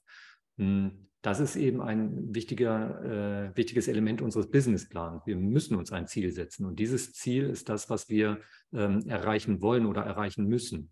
Äh, eigentlich sollte es möglich sein, dass wir eine Zielübererfüllung äh, haben. Das wäre so das normale äh, Wirtschaftswachstum, was wir dann anstreben wollen. Eine Zieluntererfüllung bedeutet, dass wir während ähm, auf dem Weg zum Ziel Stellschrauben drehen müssen, wenn wir sehen, dass das Ziel nicht erreicht wird. Dann müssen wir versuchen, dass wir irgendetwas unternehmen, um dieses Ziel zu erreichen. Aber das ist unser Unternehmensziel. Mhm. Mhm. Und das ist äh, halt wichtig, dass wir das im Auge behalten, weil von dem Unternehmensziel hängt letztendlich unser persönliches äh, Überleben ab. Ja. Ich weiß, vielleicht ich hoffe, dass die, die, die Frage. Ja, genau. Wollte ich auch gerade sagen, dass ich hoffe, dass es die, die, die Frage beantwortet. Und ansonsten kann, kann er nochmals äh, ergänzend im Chat fragen oder sich natürlich auch ähm, aktiv in die Diskussion einschalten und nochmals nachfragen. Ich schnappe mir jetzt noch eine Frage aus dieser vorbereitenden Liste. Ähm, und zwar ist die nächste Frage, was sind denn so aus eurer Erfahrung die drei, Top 3 Do-Nots, also die Don'ts beim Starten einer eigenen kleinen Rösterei? Welche Fehler sollte man unbedingt vermeiden? Mhm. Wir haben eben ähm, in der Vorbesprechung bei uns, als wir die Fragen das erstmal durchgegangen sind, haben wir gesagt, oh, hoffentlich kommt die Frage nicht dran. Ähm. Also es ist tatsächlich keine ganz einfache Frage. Genau. Oder es gibt ja, keine einfache Antwort. Wir gucken ja ganz gerne positiv in die Zukunft. Aber äh, wir haben dann ein bisschen überlegt und es war gar nicht so einfach, tatsächlich eine äh, Antwort zu finden oder drei. Ähm, und wir haben unsere drei Don'ts hier mal notiert. Äh, mhm. mal gucken, ob ich das hier lesen kann, was ich geschrieben habe. Also das erste ist, ähm, dass wir keinen Plan haben, an wen wir unseren Kaffee verkaufen wollen. Das heißt, wir haben keinen richtigen Plan, wer unsere Zielgruppe ist und an wen wir unseren Kaffee verkaufen wollen. Das ist, äh, glaube ich, das, äh, schlimmste, schlimmste Don't, was wir ähm, äh, haben können. Denn wenn wir das nicht wissen, ähm, wissen wir auch nicht, wie wir unser Ziel erreichen können mit entsprechenden Stellschrauben. Sonst stochern wir halt irgendwo im Nebel. Mhm. So, dann, was habe ich da geschrieben? Ähm, es geht um typische Rechte. Ah, ja, ja, genau. Ähm, Genau, vergessen sich mit typischen Rechtsformalia für Kaffee auseinanderzusetzen. Das heißt, die Rechtsformalia haben wir vorhin schon mal besprochen. Mhm. Ähm, was ist notwendig? Äh, welche äh, Behörden muss ich mit, ähm, mit involvieren? Insbesondere Verpackungsregister, Lucid, Zoll, ganz wichtige Sachen, hier in Deutschland zumindest Zoll für die Kaffeesteuer, ganz wichtige Sachen, dass wir uns damit auseinandersetzen und äh, frühzeitig mit den Leuten Kontakt aufnehmen und äh, uns auseinandersetzen und schauen, wie wir gemeinsam da äh, das Kind zum Laufen bringen. Mhm. Das kann sonst böse nach hinten losgehen. Ja, ja und dann äh, das Dritte. Hm, beim Kaffeerösten ist es so, dass äh, viele, die, war ja bei mir auch so, aus dem Hobbybereich kommen und ähm, das Kaffeerösten für sich entdeckt haben als äh, etwas Schönes, mit einem schönen Produkt umgehen, ähm, so eine gewisse Romantik damit reinspielt. Ähm, dass wir den ganzen Tag praktisch äh, uns mit diesem schönen Produkt auseinandersetzen, Röstkurven erstellen, schauen, wie können wir einen Kaffee ausarbeiten.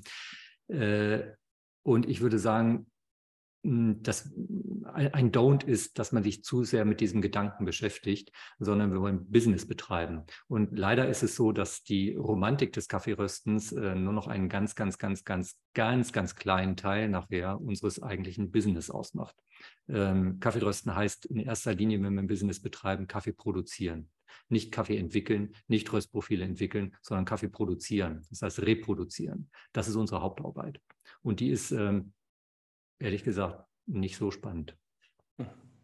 Spannender ist natürlich ein Rissprofil auszuarbeiten und das nachher zu ähm, verkosten. Ne? Das will man ja das Ziel sehen, was haben wir da gemacht.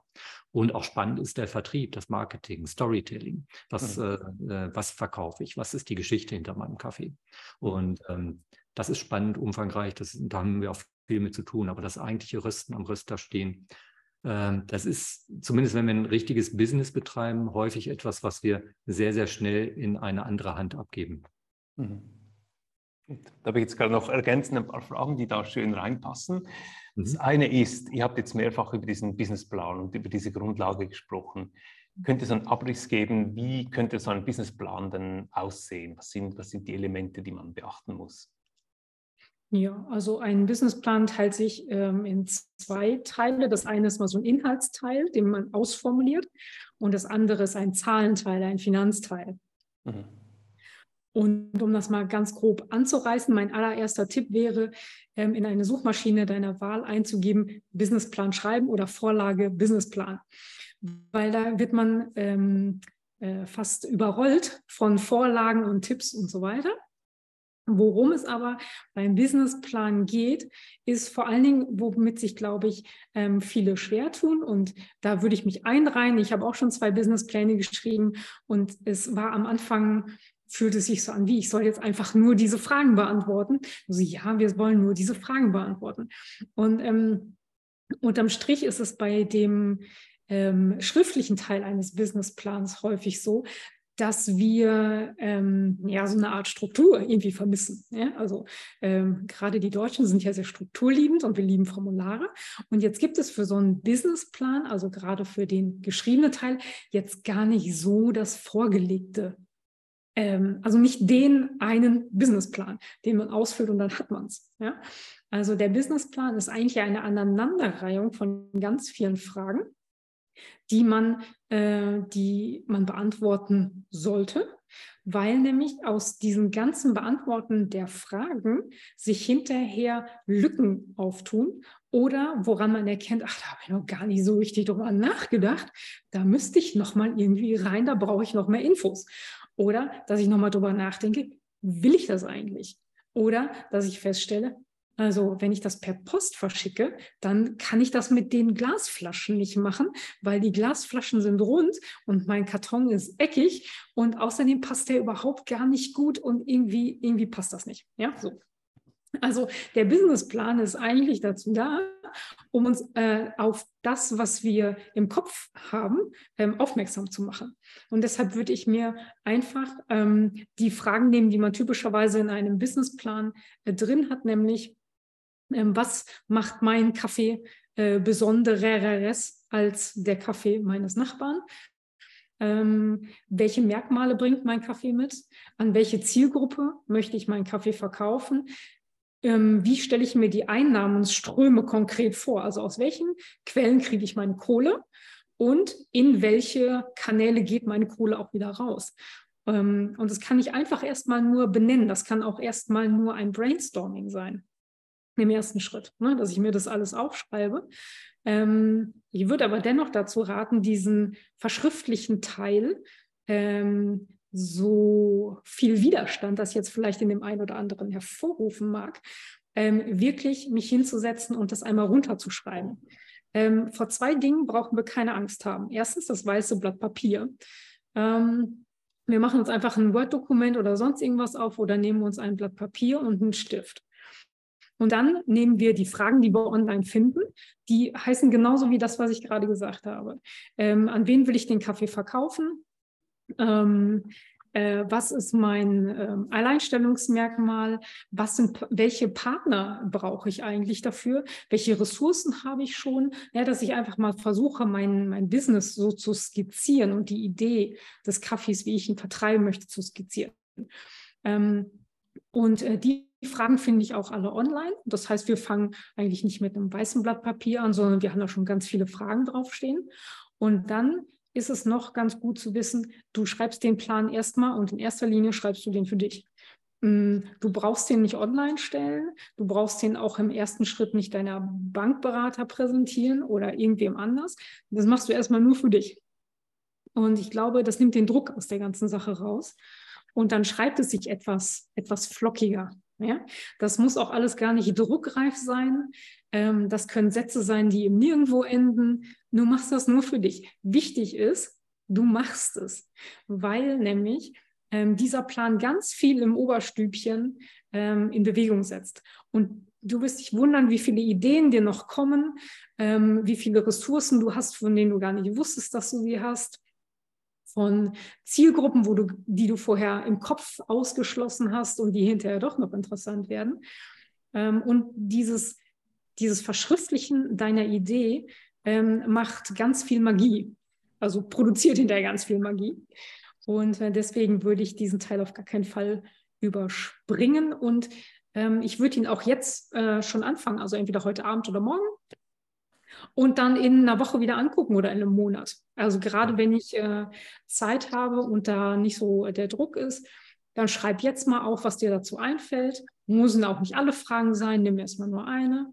Äh, und dann guckst du in vier Wochen wieder oder über die Weihnachtsfeiertage. Und dann schreibst du noch eine Frage auf. Business ist auch etwas Dynamisches. Business ist auch etwas, was lebt. Und ähm, nur weil ich äh, Dinge von einem Jahr ähm, verneint hätte, heißt es nicht, dass ich sie heute genauso strikt verneinen würde. Ja, weil äh, man lernt dazu und dein Business lernt dazu. Und ähm, deshalb würde ich da jeden ähm, motivieren, auf jeden Fall dieses Papier zu schreiben. Mhm. Und der Finanzplan hinterher ähm, ist ja dann sozusagen nur noch die Übertragung ähm, des, des schriftlichen Konzeptes in eine Excel-Tabelle oder ein Tabellenkalkulationsprogramm, wo dann drin steht, wie viel Kohle hat meine Zielgruppe zur Verfügung, wie viel möchte ich denn verkaufen, wie viel kostet denn meine Verpackung, wie viel kostet mein Online-Auftritt und so weiter und so fort. Das sind dann sehr viele Recherchesachen, das nervt ein bisschen, mhm. aber das ist ganz wichtig, weil du willst ja hinterher wissen, wie viel hängen bleibt oder ja. wie viel du tun musst, damit du diese 8, 6, 12, 25 Tonnen im Jahr verkaufst. Mhm. Wenn man es dann mal gemacht hat, eben du sagst, es ist viel Arbeit, um es mal zu machen, aber wenn man es mal gemacht hat, ist man dann nachher viel schneller in den ganzen Entscheidungen und, und ja, ja, ja, ja. Entscheidungen und weiter vorgeht. Ich habe noch eine lustige Frage hier im Talk. Die ist wahrscheinlich weniger an euch gerichtet. Äh, also mich gibt es ein Black Friday-Angebot für den Bullet. Äh, nein, gibt es nicht. Wir versuchen einfach immer also wir geben Online-Kurse dazu, wir geben Rohkaffee dazu, wir geben Informationen dazu, um den Leuten möglichst einen guten und einfachen Start ähm, äh, zu bieten. Ich bin jetzt auch gerade einige Videos gemeinsam mit dem ILO-Team am machen. Also das ist das Angebot, was ich euch geben kann, aber das ist immer gültig. Ähm, aber dann zurück zu, zu Startup Roastery. Das finde ich auch noch eine gute Frage, weil die passt auch gerade dazu. Ähm, Rohkaffee-Einkauf. Wie kann ich dann zu Beginn meine Rohkaffee Mengen planen, wenn ich die Absatzzahlen noch nicht kenne. Und vielleicht können wir das dann ja auch noch gerade mit verbinden, ähm, weil es kam noch eine andere Frage zur Rückverfolgbarkeit des Kaffees. Also wenn ich dann halt vielleicht gerade auch spezifische, zum Beispiel Direct Trade, ist ja dann nochmals eine besondere Herausforderung in der Planung ähm, mit einbeziehen möchte. Wie soll ich denn da eigentlich vorgehen? Ja, das ist ähm, tatsächlich eine nicht ganz so einfache Frage, weil da natürlich ein bisschen ähm, wieder die Zielvorgabe, die ich mir selbst gebe, mit reinspielt. Das heißt, ähm, in meinem Businessplan auch für die Preiskalkulation des Kaffees habe ich ja einen äh, Zielwert äh, definiert, was ich im Jahr verkaufen möchte. Und über mein Sortiment habe ich mir vorher vielleicht Gedanken gemacht, welche Kaffees aus dem Sortiment in welchem Anteil ungefähr äh, da drin sein werden. Nun, die Praxis zeigt häufig, dass vielleicht da die, der Wunsch ähm, nicht ganz erfüllt wird, dass sich da was verändert, dass sich da was verschiebt. Ein Kaffee, den ich nicht so weit vorne gesehen habe, läuft plötzlich besser, dafür ein anderer, der äh, läuft nicht ganz so gut. Da muss ich dann reagieren. Aber grundsätzlich heißt es erstmal, ich mache eine Planung, äh, schaue, wie mein Sortiment aussieht ähm, und äh, schaue, wie viel will ich davon im Jahr verkaufen. Und bei der Rohkaffeeplanung ist es schon so, dass ich einen Rohkaffee ja immer nur einmal im Jahr praktisch bekomme aus einer Ernte der ist dann auch nur für diese eine Saison verfügbar. Und den muss ich halt, ähm, also wenn ich ihn permanent haben möchte äh, für meine Kunden, dann muss ich den so planen, dass er auch tatsächlich ausreicht für die von mir geplanten Mengen. Ähm, gehen wir erstmal vom Best Case aus und sagen, ja, okay, meine Zielmengen, meine Planung, das funktioniert so. Und äh, im Best Case äh, gehe ich auch davon aus, dass ich wahrscheinlich etwas mehr verkaufen werde als das, was ich mir vorgenommen habe. Und ich äh, habe einen kleinen Puffer nach oben, den ich mir zurechtlege. Ähm, beim Rohkaffeehandel Gehen wir mal zum klassischen Rohkaffeehandel. Der ist vielleicht für einen Anfänger etwas einfacher, als wenn ich gleich mit Direct Trade äh, einsteige. Dann kann ich halt äh, sogenannte Kontrakte machen. Das heißt, ich mache Verträge mit meinem Rohkaffeehändler über einen bestimmten Kaffee, den ich über eine gesamte Saison bei ihm abrufe. Das heißt, immer wenn ich einen Sack brauche, dann rufe ich den ab in Hamburg oder in Bremen, kriege ihn geliefert und kriege auch dann erst die Rechnung. Das heißt, ich muss das gar nicht im Vorher äh, raus bezahlen. Ich verpflichte mich aber im Prinzip innerhalb dieser Saison die von mir definierte Menge abzunehmen. Ähm, so kann ich erstmal planen, so kann ich erstmal starten und muss auch vor allen Dingen nicht die Ware vorfinanzieren. Das ist äh, bei den etablierten Großen der Fall. Wenn ich einen Direct Trade mache, dann muss ich wieder gucken, äh, was für eine Form des Direct Trade ist. Nutze ich ein mh, quasi so ein Direct Trade Soft, nenne ich das mal, von äh, Leuten, die quasi äh, direkte Kontakte, also Importeure, die direkte Kontakte haben zu Farmen, zu bestimmten oder mehreren Farmen, einer Farm, keine Ahnung, die dort äh, auch die Traceability leisten, ähm, die Geschichte dazu liefern und äh, nur diesen Kaffee dann verkaufen. Dann sind die aber häufig darauf angewiesen, dass sie auch äh, den Kunden, den Röster mit ins Boot nehmen für die Finanzierung oder, ähm, oder sind darauf angewiesen, wenn der Kaffee da ist, dass sie ihn äh, schnellstmöglich dann auch in Geld verwandeln und nicht äh, lange lagern und vorfinanzieren. Das, äh, das muss man sehen, das muss man dann halt mittragen können. Oder ähm, das äh, direkte Direct Trade heißt, ich gehe dann selbst los und äh, kaufe den Kaffee vor Ort, was äh, gar nicht so schwierig ist, äh, wie sich manche das vorstellen. Das Schwierige am Direct Trade oder am Kaffee-Einkaufen vor Ort ist eher die Logistik, weil wenn ich als kleiner Röster losgehe und gar nicht so viel brauche, vielleicht mit 20, 30 Sack äh, in der Vorstellung losgehe, dann habe ich ein Problem, wie kriege ich das Zeug hierher? Und äh, da brauche ich dann doch wieder die Hilfe äh, eines größeren oder eines etablierten, der ähm, meinen Kaffee mit seinem mitnimmt. Also eine mhm. Beiladung. Äh, das war der Best Case. Der Worst Case kann natürlich sein, ich verkalkuliere mich und komme überhaupt nicht auf die Mengen von dem, was ich mir vorgestellt habe, oder es gibt starke Verschiebungen in meinem Sortiment bin ich bei den etablierten Röstern, äh, äh, etablierten Kaffeehändlern, Entschuldigung, nicht Röstern, äh, also die großen, ist das in der Regel auch kein Problem. Ähm, man möchte ja mit den, oder die möchten auch mit äh, den Röstern länger zusammenarbeiten und dann findet man Lösungen. Wenn ich also einen Kontrakt habe über einen Kaffee, wo ich sage, meinetwegen 30 Sack eingekauft habe über eine Saison, ich brauche nachher nur 10 und ähm, dann sind am Ende der Saison halt noch 20 Sack über, dann muss man halt mal sprechen und gucken, welche Lösung man findet. Es gibt äh, die einfachste Lösung ist, sagt der Rohkaffeehändler, hm, ich habe hier noch einen anderen Kunden, der möchte sowieso den Kaffee haben, ist kein Problem, ich lasse dich raus aus dem Vertrag. Oder eine nicht so schöne Lösung, aber es wäre eine Lösung zu sagen, ich schiebe es ins nächste Jahr. Ne, das heißt, ich äh, nehme es halt ein Jahr länger ab. Auch das ist möglich. Dann gibt es vielleicht ein, zwei Prozentpunkte für die Lagerkosten obendrauf. Und äh, mhm. es ist aber nicht so, dass da ein, also zumindest habe ich das bisher noch nicht gehört und auch noch nicht erlebt, dass äh, da irgendjemand dem anderen das Genick brechen möchte. Im Gegenteil, wir wollen ja weiter zusammenarbeiten. Da hätte ich jetzt weniger Angst vor. Ich würde natürlich schon gucken, dass ich meine Planung so genau wie möglich mache und re oder realistisch wie möglich, dass ich zusehe, dass das, was ich plane, auch irgendwie an den Mann bekomme. Hm. Jetzt ergänzen dazu ein paar Fragen auch zur Lagerung des Rohkaffees. Wie, wie lange ist ein Rohkaffee haltbar und wie lagere ich den Kaffee am besten? Ja, bei der Lagerung oder Haltbarkeit des Rohkaffees, theoretisch ist der sehr, sehr lange haltbar. Wir äh, schauen nur, in welchem Segment sind wir unterwegs. Wenn wir wirklich äh, einen guten Specialty haben, dann ähm, merken wir manchmal schon nach sechs, sieben Monaten, dass er stark plötzlich abbaut. Äh, wenn wir über Standardkaffees sprechen, hm, dann ist da sicherlich äh, ein Jahr oder auch anderthalb oder zwei Jahre kein Problem äh, Standardkaffees vor allen Dingen, die wir nachher auch zum Mainstream-Espresso verarbeiten. Also eine stärkere Rüstung äh, sehen und ähm, da die Eigenschaften, die eigentlichen Eigenschaften des Kaffees ein bisschen mit überdecken. Bei Specialty ist das ein bisschen was anderes. Ähm, es hängt durchaus mit dem Feuchtigkeitsgehalt und vor allen Dingen mit der Wasseraktivität im Rohkaffee zusammen. Die Wasseraktivität ist etwas, was wir nicht mehr beeinflussen können. Das ist eine äh, Frage des ähm, Trockenprozesses im Ursprung der, wenn er zu schnell läuft, das heißt, wenn der Kaffee die äh, notwendige Ruhezeit nachher vor allen Dingen auch im Pergamino nicht mehr hat. Und das ist leider in letzter Zeit so der Fall, weil wir den Kaffee immer schneller haben wollen. Und äh, man lässt ihm halt häufig nicht mehr die Zeit, im Ursprung ihn noch ruhen zu lassen und äh, die Feuchtigkeit in der Zellstruktur sich ausgleichen zu lassen. Sie werden dann halt sehr schnell getrocknet. Und dann ist es so, dass die Wasseraktivität, das ist das äh, Wandern der äh, im Prinzip der Feuchtigkeit innerhalb der Zellstruktur von einer Seite zur anderen Seite äh, einfach erklärt, ähm, die, die Schnelligkeit, die Geschwindigkeit, die dazu führt, dass der Kaffee äh, mikrobiologisch immer noch aktiv ist. Und wenn die Wasseraktivität zu hoch ist, dann verändert sich der Kaffee auch in der Lagerung stark. Im schlimmsten Fall kann es sogar zu Schimmel kommen und zur Ochratoxin-A-Bildung.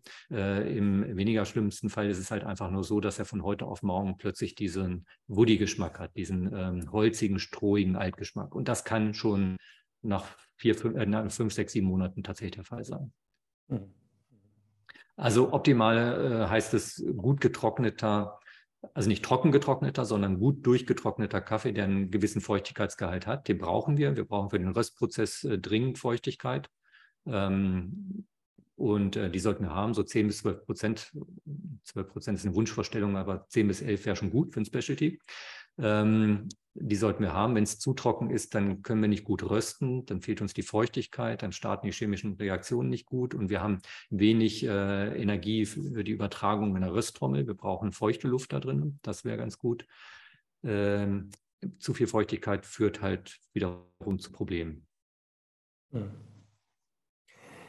Jetzt hatte ich noch ähm, so einen ganz anderen Themenbereich, aber da kamen einige Fragen dann auch ähm, vorbereitend und zwar zum ganzen Thema Abluft- und Filteranlagen. Was muss ich denn hier beachten? Also ähm, wie kann ich mir hier auch kostengünstig ein effektives System zusammenstellen und was gibt es da zu beachten?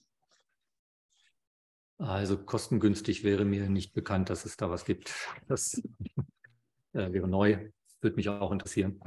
Ähm, grundsätzlich gilt es, äh, es möglichst zu vermeiden sage ich mal, sämtliche Filter oder Abgasreinigungsanlagen sind nervig für den Röster.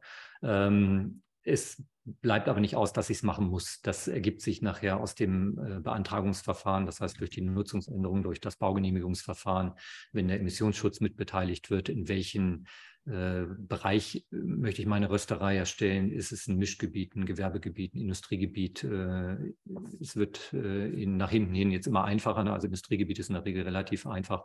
Mischgebiet okay noch, aber Wohngebiete, da unterscheidet man hier in Deutschland zumindest nochmal ein allgemeines Wohngebiet und ein reines Wohngebiet und ein reines Wohngebiet äh, ist kein Gewerbe möglich. Also das äh, kann ich gleich vergessen. Ähm, die Arten der Abgasreinigung, da gibt es die unterschiedlichsten Möglichkeiten. Ähm, manche funktionieren etwas besser, manche etwas schlechter. Die best funktionierendste ist sicherlich ein Afterburner, ein Nachverbrenner. Der braucht aber wieder Energie. Da muss man wieder gucken, für welche, ähm, für welche Röstmaschine ist das gut geeignet. Äh, Katalysator ist eine Möglichkeit, aber auch da muss man wieder gucken. Katalysator und Afterburner machen ähm, immer nur dann Sinn, wenn die Röstabluft auch eine gewisse Temperatur hat. Das heißt, bei einem, äh, zum Beispiel, wir arbeiten hier mit Gießenröstern ohne separaten Zyklon, sondern mit integrierten Zyklonen. Unsere Röstabluft ist maximal 80 Grad heiß oder kalt oder kühl oder warm. Ähm, und wenn wir dann mit einem äh, Katalysator oder einem Afterburner arbeiten, dann muss die Luft halt erst wieder erwärmt werden. Und äh, das kostet halt letztendlich auch wieder Energie. Ähm, Aktivkohlefilter sind sicherlich effektiv, aber haben hohen Reinigungsbedarf. Äh, wenn die verstopfen, ist halt nicht so schön. Dann hat man wieder Probleme mit der Röstabluft, mit dem Unterdruck gegebenenfalls. Dann gibt es alle möglichen äh, Reinigungssysteme von Probat, hatte mal so ein Perlite-System mit so einer Schüttung. Perlite-Schüttung ist sowas ähnliches wie diese Hydrokulturkügelchen in Blumentöpfen die man äh, regelmäßig äh, wieder wechseln muss, säubern muss. So eine Ladung kostete dann irgendwie äh, einmal 600 Euro. Das ist natürlich auch eine kostenintensive Geschichte. Dann gibt es das Vortex-System. Vortex-System ist ein Wasserreinigungssystem. Das ist, glaube ich, relativ easy. Ich habe es hier in Deutschland nur noch nicht gesehen. Das kommt, glaube ich, aus den Staaten, bin mir nicht ganz sicher. Ähm, elektrostatische ähm, Abgasreinigung taugt in der Regel in der Wurzel nichts. Die nimmt den Staub raus, aber es stinkt trotzdem weiter. Ähm, die kann man sich auch sparen von den Kosten her. Da, also es gibt verschiedene Möglichkeiten, da etwas zu machen. Wenn man es vermeiden kann, wäre es das Beste. Ich hatte, wenn wir gerade bei den Röstgeräten sind, noch eine Frage, und zwar elektrische Röster 5 bis 6 Kilo Kapazität. Kann man da noch mit Elektrizität arbeiten oder wann muss man dann eigentlich auf Gas wechseln? Na, also ähm, ich glaube, die 5 bis 6 Kilo sind überhaupt kein Problem. Es gibt auch größere Maschinen, die mit äh, Elektro noch effektiv äh, funktionieren. Hm, einer der Kollegen, der hier gerüstet hat, äh, hatte eine uralte P12 von Probat äh, in, im E-Modus, also elektrisch, bis sie ihm abgebrannt ist. Ähm, das hat funktioniert, da hat er äh, mitgeröstet, glaube über 15 Jahre lang. Das hat mhm. also gut funktioniert. Ähm, ich weiß von Gießen, die haben jetzt die W15 auch zumindest als Prototyp elektrisch. Der hat eine relativ hohe Anschlussleistung. Man muss nachher mal wieder rechnen, ob das noch äh, von den Kosten her effektiv ist. Aber mhm. sonst gibt es ja äh, gut funktionierende Elektroröster von Typhoon zum Beispiel, die äh, auch bis, bis glaube 20 Kilo elektrisch äh, funktionieren. Mhm. Also ich glaube, das ist, da sind die Grenzen nicht gesetzt. Man muss nachher die Wirtschaftlichkeit einfach mal berechnen. Äh, am jeweiligen Standort Unterschied äh, Gas, Strom, wobei das ja im Moment nicht so einfach ist. Das äh, ändert sich ja sekündlich gefühlt, ähm, was die Kosten betrifft. Aber im Grunde genommen müsste man das für den Standort einmal ermitteln. Es ist bei den Herstellern durchaus viel in der Pipeline, das merkt man. Ähm, Probat hat jetzt den Wasserstoffröster vorgestellt. Das äh, funktioniert, also statt äh, Gas wird dort Wasserstoff verbrannt in speziellen Brennern. Das ist wahrscheinlich eher die Problematik, wie kriege ich den Wasserstoff irgendwo bei mir gelagert. Also gibt da Flaschensysteme oder größere Tanksysteme müsste ich dann wieder für größere Maschinen haben. Aber das ist, äh, da ist die Technik jetzt im Wandel und das müssen wir einfach mal gespannt beobachten, was da passiert. Mhm. Kam gerade auch noch ein Feedback von einem ähm, im Chat, der sagt, ich habe ein 5 Kilo, die nagelneue 5 Kilo Probatmaschine und das ist eine super Maschine, stärker als, als die Gasmaschine, sagt er. Ähm, wenn wir vielleicht bei den Maschinen ein bisschen bleiben, weil im Schluss sind wir alle auch ein bisschen technikaffin hier. Ähm, welche Erfahrungen macht ihr denn mit Heißluft? Wie, wie steht ihr zu, zu Heißluft versus Trommelröster? Ja, äh, das ist eine, eine, eine, gute Frage. Hm, die äh, erfordert im Prinzip erstmal ein bisschen Eintauchen in die Technik, weil wir müssten ja mal schauen, wo ist denn eigentlich der Unterschied zwischen einem Trommelröster und einem Heißluftröster? Denn ein moderner äh, Trommelröster arbeitet mit ganz viel Heißluft. Und ähm, Heißluft heißt also Energieübertragung kon über Konvektion, äh, nicht über Kontakt. Und ein moderner Trommelröster bietet die Möglichkeit, den Kontakt weitestgehend zu vermeiden. Nicht komplett, aber äh, Anders als früher äh, die Maschinen, die einfach nur die Trommel gleichmäßig gedreht haben, ohne dass wir einen Airflow oder sonst irgendwas und die Trommelgeschwindigkeit ähm, beeinflussen konnten, hatten wir halt äh, schon einen hohen Kontaktanteil. Aber bei modernen Röstmaschinen versucht man den Kontaktanteil so gering wie möglich zu halten und auch die Trommelerwärmung der Innenfläche durch zum Beispiel doppelwandige Trommeln mit Luftschicht äh, dazwischen oder wie von Coffeetech gibt es die auf Wunsch mit einer Keramikbeschichtung ähm, zwischen den Trommeln, sodass die innere Trommel möglichst wenig Energie aufnimmt und somit überwiegend mit Heißluft geröstet werden kann. Äh, aber um auf die Frage zurückzukommen vom Anfang, das war jetzt schon ein bisschen technisch, die effektivste Art, einen Kaffee ähm, gleichmäßig äh, zu rösten, ist sicherlich über Konvektion. Wenn ich nicht so ein typisch süditalienisches äh, Espresso-Profil rösten möchte, wo ich ganz viel Konduktion, das heißt Karamellisation und Verbrennung der äußeren Schicht haben möchte, bewusst, sondern eigentlich eher den Kaffee auf seine, also vor allem guten Spezialitätenkaffee auf seine Eigenschaften ausrösten möchte, dann ähm, möchte ich den Heißluftanteil so hoch wie möglich haben und möglichst wenig Konduktion fahren. Mhm. Und reine Heißluftröster, mir fallen da jetzt äh, so spontan irgendwie drei ein. Das ist äh, der Typhoon, haben wir eben schon drüber gesprochen. Der Loring natürlich. Loring ist äh, ein Konvektionsröster. Oder eben auch die neue aus Neotech-Geräte. Was fällt mir noch ein? Coffee Star nicht, ne? Ah, ja, Coffee Star und äh, äh, Novo Roaster, mhm. klar, ist ja alles das Gleiche. Die Heißluftröster, das sind kleinere Modelle, aber im größeren Bereich ist halt äh, Typhoon momentan ganz vorne ähm, weil sie durchaus kostengünstiger sind als die Loring-Geschichten. Aber Loring als äh, Konvektionsröster ähm, ist sehr beliebt im Bereich der Specialty-Szene. Ja. ja. ja. Ähm, Jetzt, äh, wenn wir Specialist sehen, da denke ich natürlich gerade an Instagram und so weiter und so fort. Das bringt mich ein bisschen noch in die, in die, auf die Seite des Marketings, denn da kann man auch einige fragen, ähm, wie können Leute dann eigentlich hier auch vorgehen, um zum Beispiel dann einen Namen, ein Logo, ein Branding zu definieren, ähm, das Ganze, den, den ganzen Marketing, also den, den Online-Shop-Auftritt auch so ein bisschen aufzubauen. Was, wie kann man da vorgehen, eigentlich, um, um sich mhm. die Seite des Geschäfts aufzubauen?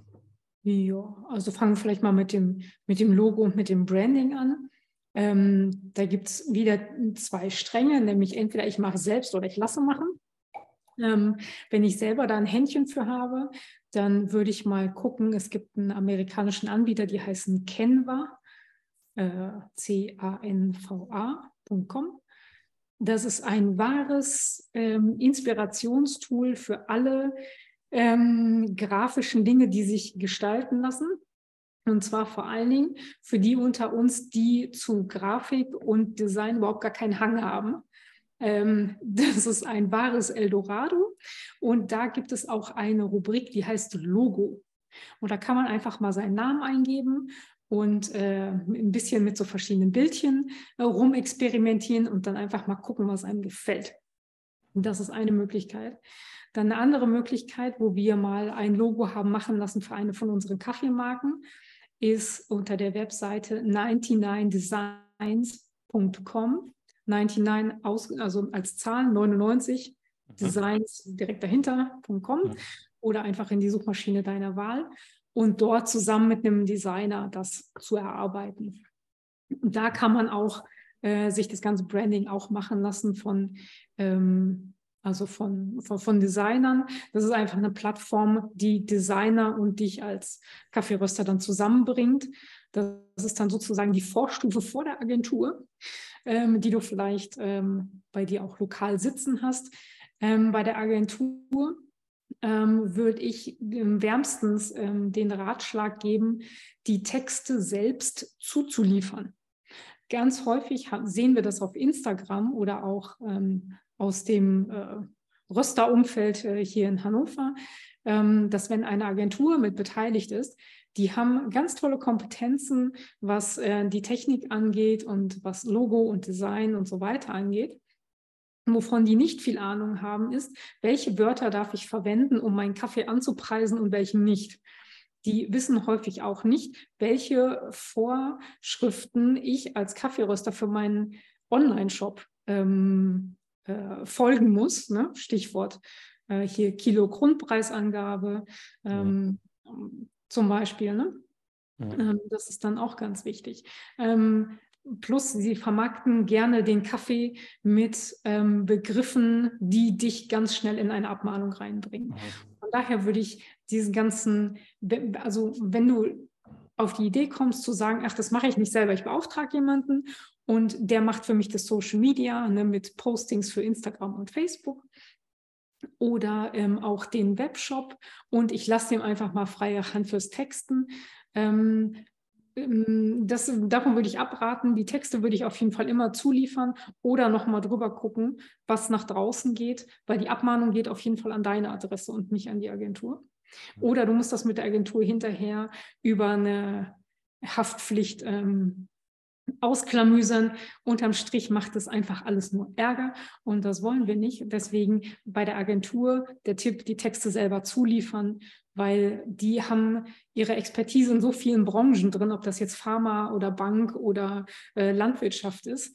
Ähm, aber die wissen häufig nicht um die Rechtsfeinheiten in der Formulierung ähm, für spezifische Branchen. Deshalb, da würde ich mich selber schlau machen. Oder ähm, ein guter Tipp ist immer noch beim Deutschen Kaffeeverband, äh, wenn man da Mitglied ist, den Justiziar, äh, Herrn Dr. Hilscher zu fragen, Professor Dr. Hilscher zu fragen. Ähm, da ist man auch mal auf der guten Seite. Ähm, genau, das ist Make und Buy für Logo und Branding, Webseite. Webseite ist auch wieder, will ich selber machen oder will ich mir das einkaufen? Heutzutage gibt es ganz viele Möglichkeiten, die Webseite auch einfach selbst zu gestalten. Da braucht man gar nicht mehr so viel technisches Wissen, wie das noch vor 10, 15 Jahren der Fall war. Und das ist heute durchaus viel, viel einfacher. Ähm, auch hier gilt es wieder abzuwägen, ähm, will ich ein Shopsystem, also weil ein Shopsystem ja dabei sein soll, würde ich das gut abwägen. Nehme ich ein deutsches System oder nehme ich ein nicht deutsches System, so nenne ich das mal. Ähm, das hat ein bisschen was mit Funktionalität zu tun, aber auch mit angeklammerten Rechtsfragen, weil nämlich zum Beispiel viele US-amerikanische Anbieter einfach nicht auf dem Schirm haben, dass wir hier andere Anforderungen haben, eventuell an einen Online-Shop und das umzuprogrammieren. Ähm, das dauert dann wieder. Da braucht man jemanden, der sich mit äh, Shopify jetzt äh, zum Beispiel im Detail auskennt, äh, damit man da die Haken und Ösen, die das System für den deutschen oder europäischen Markt bereithält, wieder ausbügelt. Mhm. Genau. Also man kann durchaus, durchaus viel selber machen. Ähm, es ist halt auch wieder da die Frage, ob das meine Stärke ist und ob es meinen Nerv trifft. Ja, wenn ich so ein Vertriebstyp bin, ähm, der will alles auslagern und dann spricht er das nur ab mit Agentur oder so und dann ist das gut. Wenn du aber jemand bist, der sagt, nee, ähm, ich möchte das selber machen, weil ich auch um die Tücken, ähm, ich will mein System kennen, ich will die Tücken kennen, ich möchte auch selber eingreifen können, wenn es sein muss, ähm, dann äh, sind vielleicht auch so Systeme wie so ein äh, WordPress mit einem WooCommerce oder einem äh, WooCommerce heißt das, ne? Eine Möglichkeit. Oder wie heißt das andere, äh, was du hast? Shopware. Shopware vielleicht. Ja. Ne? Oder da gibt es ja auch noch andere Anbieter durchaus. Ähm, ja. Dass man sich da einfach mal ein bisschen durchprobiert, das kann man ja auch durchaus selber machen. Mhm. Ja. Du hast vorhin noch ähm, etwas erwähnt, und zwar, dass es da auch Fallstricke gibt oder ähm, ein Abmahnrisiko, wenn man gewisse Claims verwendet. Also ich denke, da geht es um Themen wie wahrscheinlich säurearmer Kaffee und so weiter. Wie kann ich dann hier wenn ich jetzt beispielsweise noch nicht die Größe habe, dass ich in einem großen Verband bin oder einen Rechtsanwalt damit beschäftigen kann, wie kann ich so ein bisschen ähm, mir einen Überblick verschaffen, was überhaupt möglich ist an, ähm, an Claims oder was überhaupt dann möglich ist an Aussagen und wo ich mich so ein bisschen aufs dünne Eis begebe. Naja, ja. also eine Möglichkeit kann ich sagen, kann man schon mal direkt ausschließen, das ist vielleicht auch ganz nützlich zu wissen, äh, ist die, ich würde nicht bei Kollegen abschreiben von der Webseite. Das ähm, ist auf jeden Fall mal etwas, wo ich die Finger von lassen würde. Ansonsten finde ich es persönlich relativ schwierig, Informationen dazu zu finden. Mhm. Also, ich meine, wir haben das jetzt schön in dem Buch beschrieben so, aber ähm, wenn ich jetzt selber losgehen würde und einfach meine Webs in eine Suchmaschine eingebe, was darf ich nicht auf meine Kaffeeverpackung draufschreiben, weiß ich nicht, ob man da irgendetwas Belastbares findet. Ähm, aber äh, grundsätzlich, ja. auch wenn ich nicht Mitglied bin im äh, Deutschen Kaffeeverband, ähm, so einen ersten Kontakt und eine erste Frage äh, helfen die mir auch trotzdem auch als Nichtmitglied. Und ja. Äh, ich glaube, die haben auch die ein oder andere Schrift, ne, äh, die sie, ähm, weiß nicht, ob sie die kostenlos rausgeben für Nichtmitglieder, aber sicherlich vielleicht ansonsten kostenpflichtig äh, Rechtstexte hier. Ja. Die hat Johannes mal beschrieben. Ja, genau. das heißt, die Broschüre heißt Kaffeerecht für Röstereien oder so. Und sowas, genau. Gibt es für Mitglieder. Ähm, ah, okay. Ansonsten sind die auch wirklich sehr freundlich und helfen ähm, ja. im Rahmen dessen, was sie auch in der Nicht-Mitgliedschaft machen können. Ansonsten ähm, gibt es dort auch ähm, Webinare mhm. Ähm, von Dr. Hielscher, ähm, eben zu besagter Thematik. ansonsten ist das tatsächlich gar nicht so einfach, da an die verlässlichen und vor allen Dingen auch an die aktuellen Informationen zu kommen.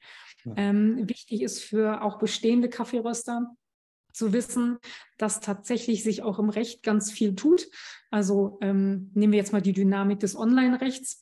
Äh, da haben wir, ähm, das ist sehr dynamisch, ja. Wenn wir jetzt mal das Recht nehmen, ähm, oder was wir so beobachten, sagen wir mal, ne, wir stehen ja jetzt auch nicht mit beiden Beinen völlig drin, aber es kommt alle Jubeljahre kommt eine neue Verordnung äh, im Bereich des Kaffee, also was das nicht direkt an, als Kaffeeröster betrifft, in, mit diesen Health Claims, mit Sensory Claims, mit Green Claims, ähm, mit Aussagen, äh, werbefähigen Aussagen, die man treffen darf oder nicht.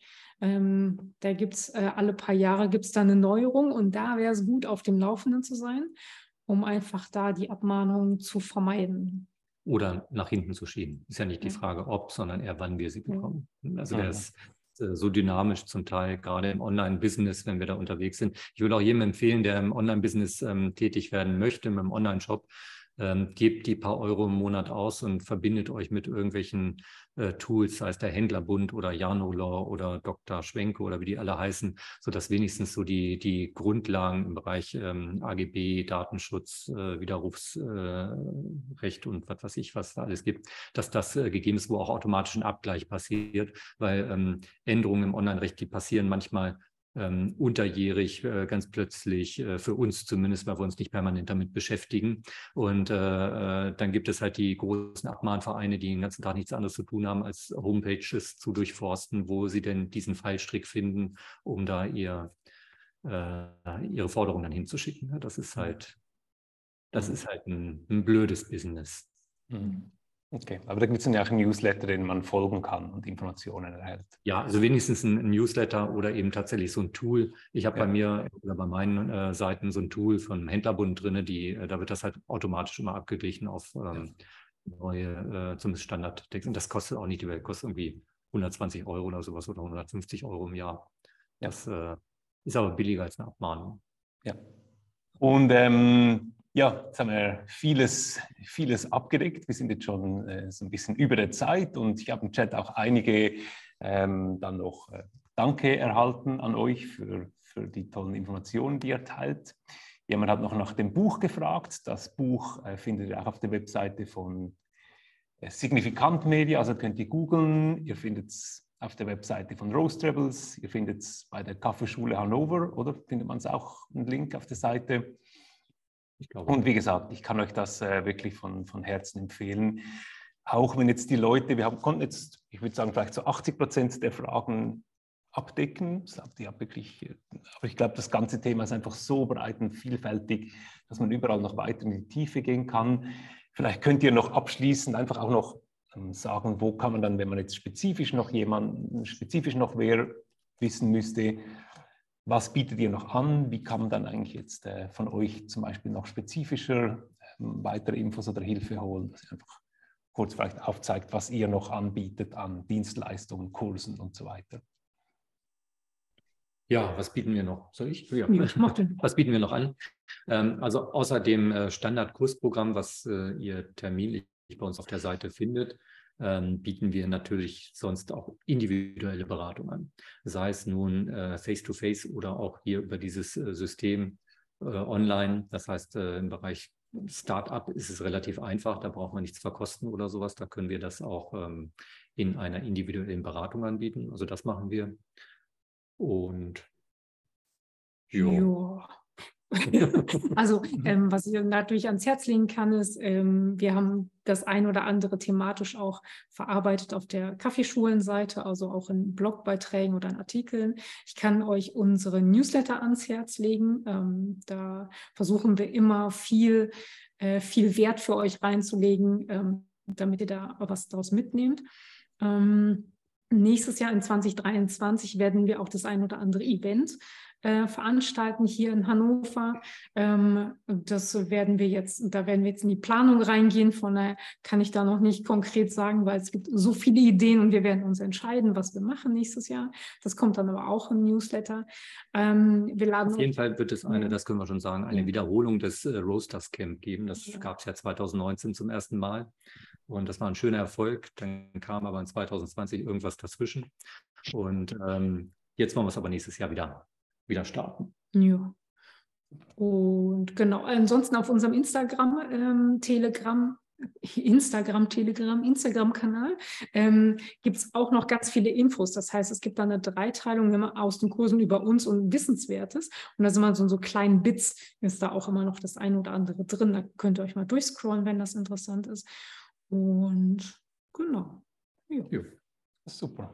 Herzlichen Dank, herzlichen Dank euch beiden, Nadine und Thomas, für all diese vielen Informationen, die ihr teilt, zu diesem wirklich wichtigen Thema, was auch offensichtlich viele Leute dann wirklich auch ja, betrifft, viele Leute auch schätzen. Ich glaube, das ist wirklich so, ich spüre so, ähm, da ist eine Bewegung, spürt man eine Bewegung, dass viele Leute diesen Schritt machen möchten und ähm, sich mit dem Rösten weiterentwickeln möchten, dann mal nochmals herzlichen Dank für alles, was ihr macht. Danke aber auch an alle, die jetzt äh, am Tag mit dabei waren, so tolle Fragen gestellt haben, auch Informationen noch geteilt haben. Also da ist auch nochmals der Link zu finden zu diesem Merkblatt. Also es hat wirklich äh, sehr viel Spaß gemacht und ähm, herzlichen Dank an, an alle, die dabei waren. Herzlichen Dank, Thomas und Nadine und euch allen einen schönen Abend. Ja, danke an ja, alle. Danke an alle. Ich hoffe, dieses Video hat dir geholfen. Wenn du mehr zu Thomas und Nadine wissen möchtest, dann schau vorbei bei der Kaffeeschule Hannover. Hier findest du das Buch von Nadine und Thomas, welches ich dir sehr empfehlen möchte. Wenn du mehr erfahren möchtest zum Thema Rösten, über die verschiedenen Röstmaschinen wie Ailo Bullet, Kaffee Logic Nano, aber auch Rohkaffee in kleineren Mengen, dann schau immer gerne vorbei in unserem YouTube-Kanal oder auch auf unserer Webseite roastrebels.com. Und wenn du Fragen hast, freue ich mich sehr, von dir zu hören.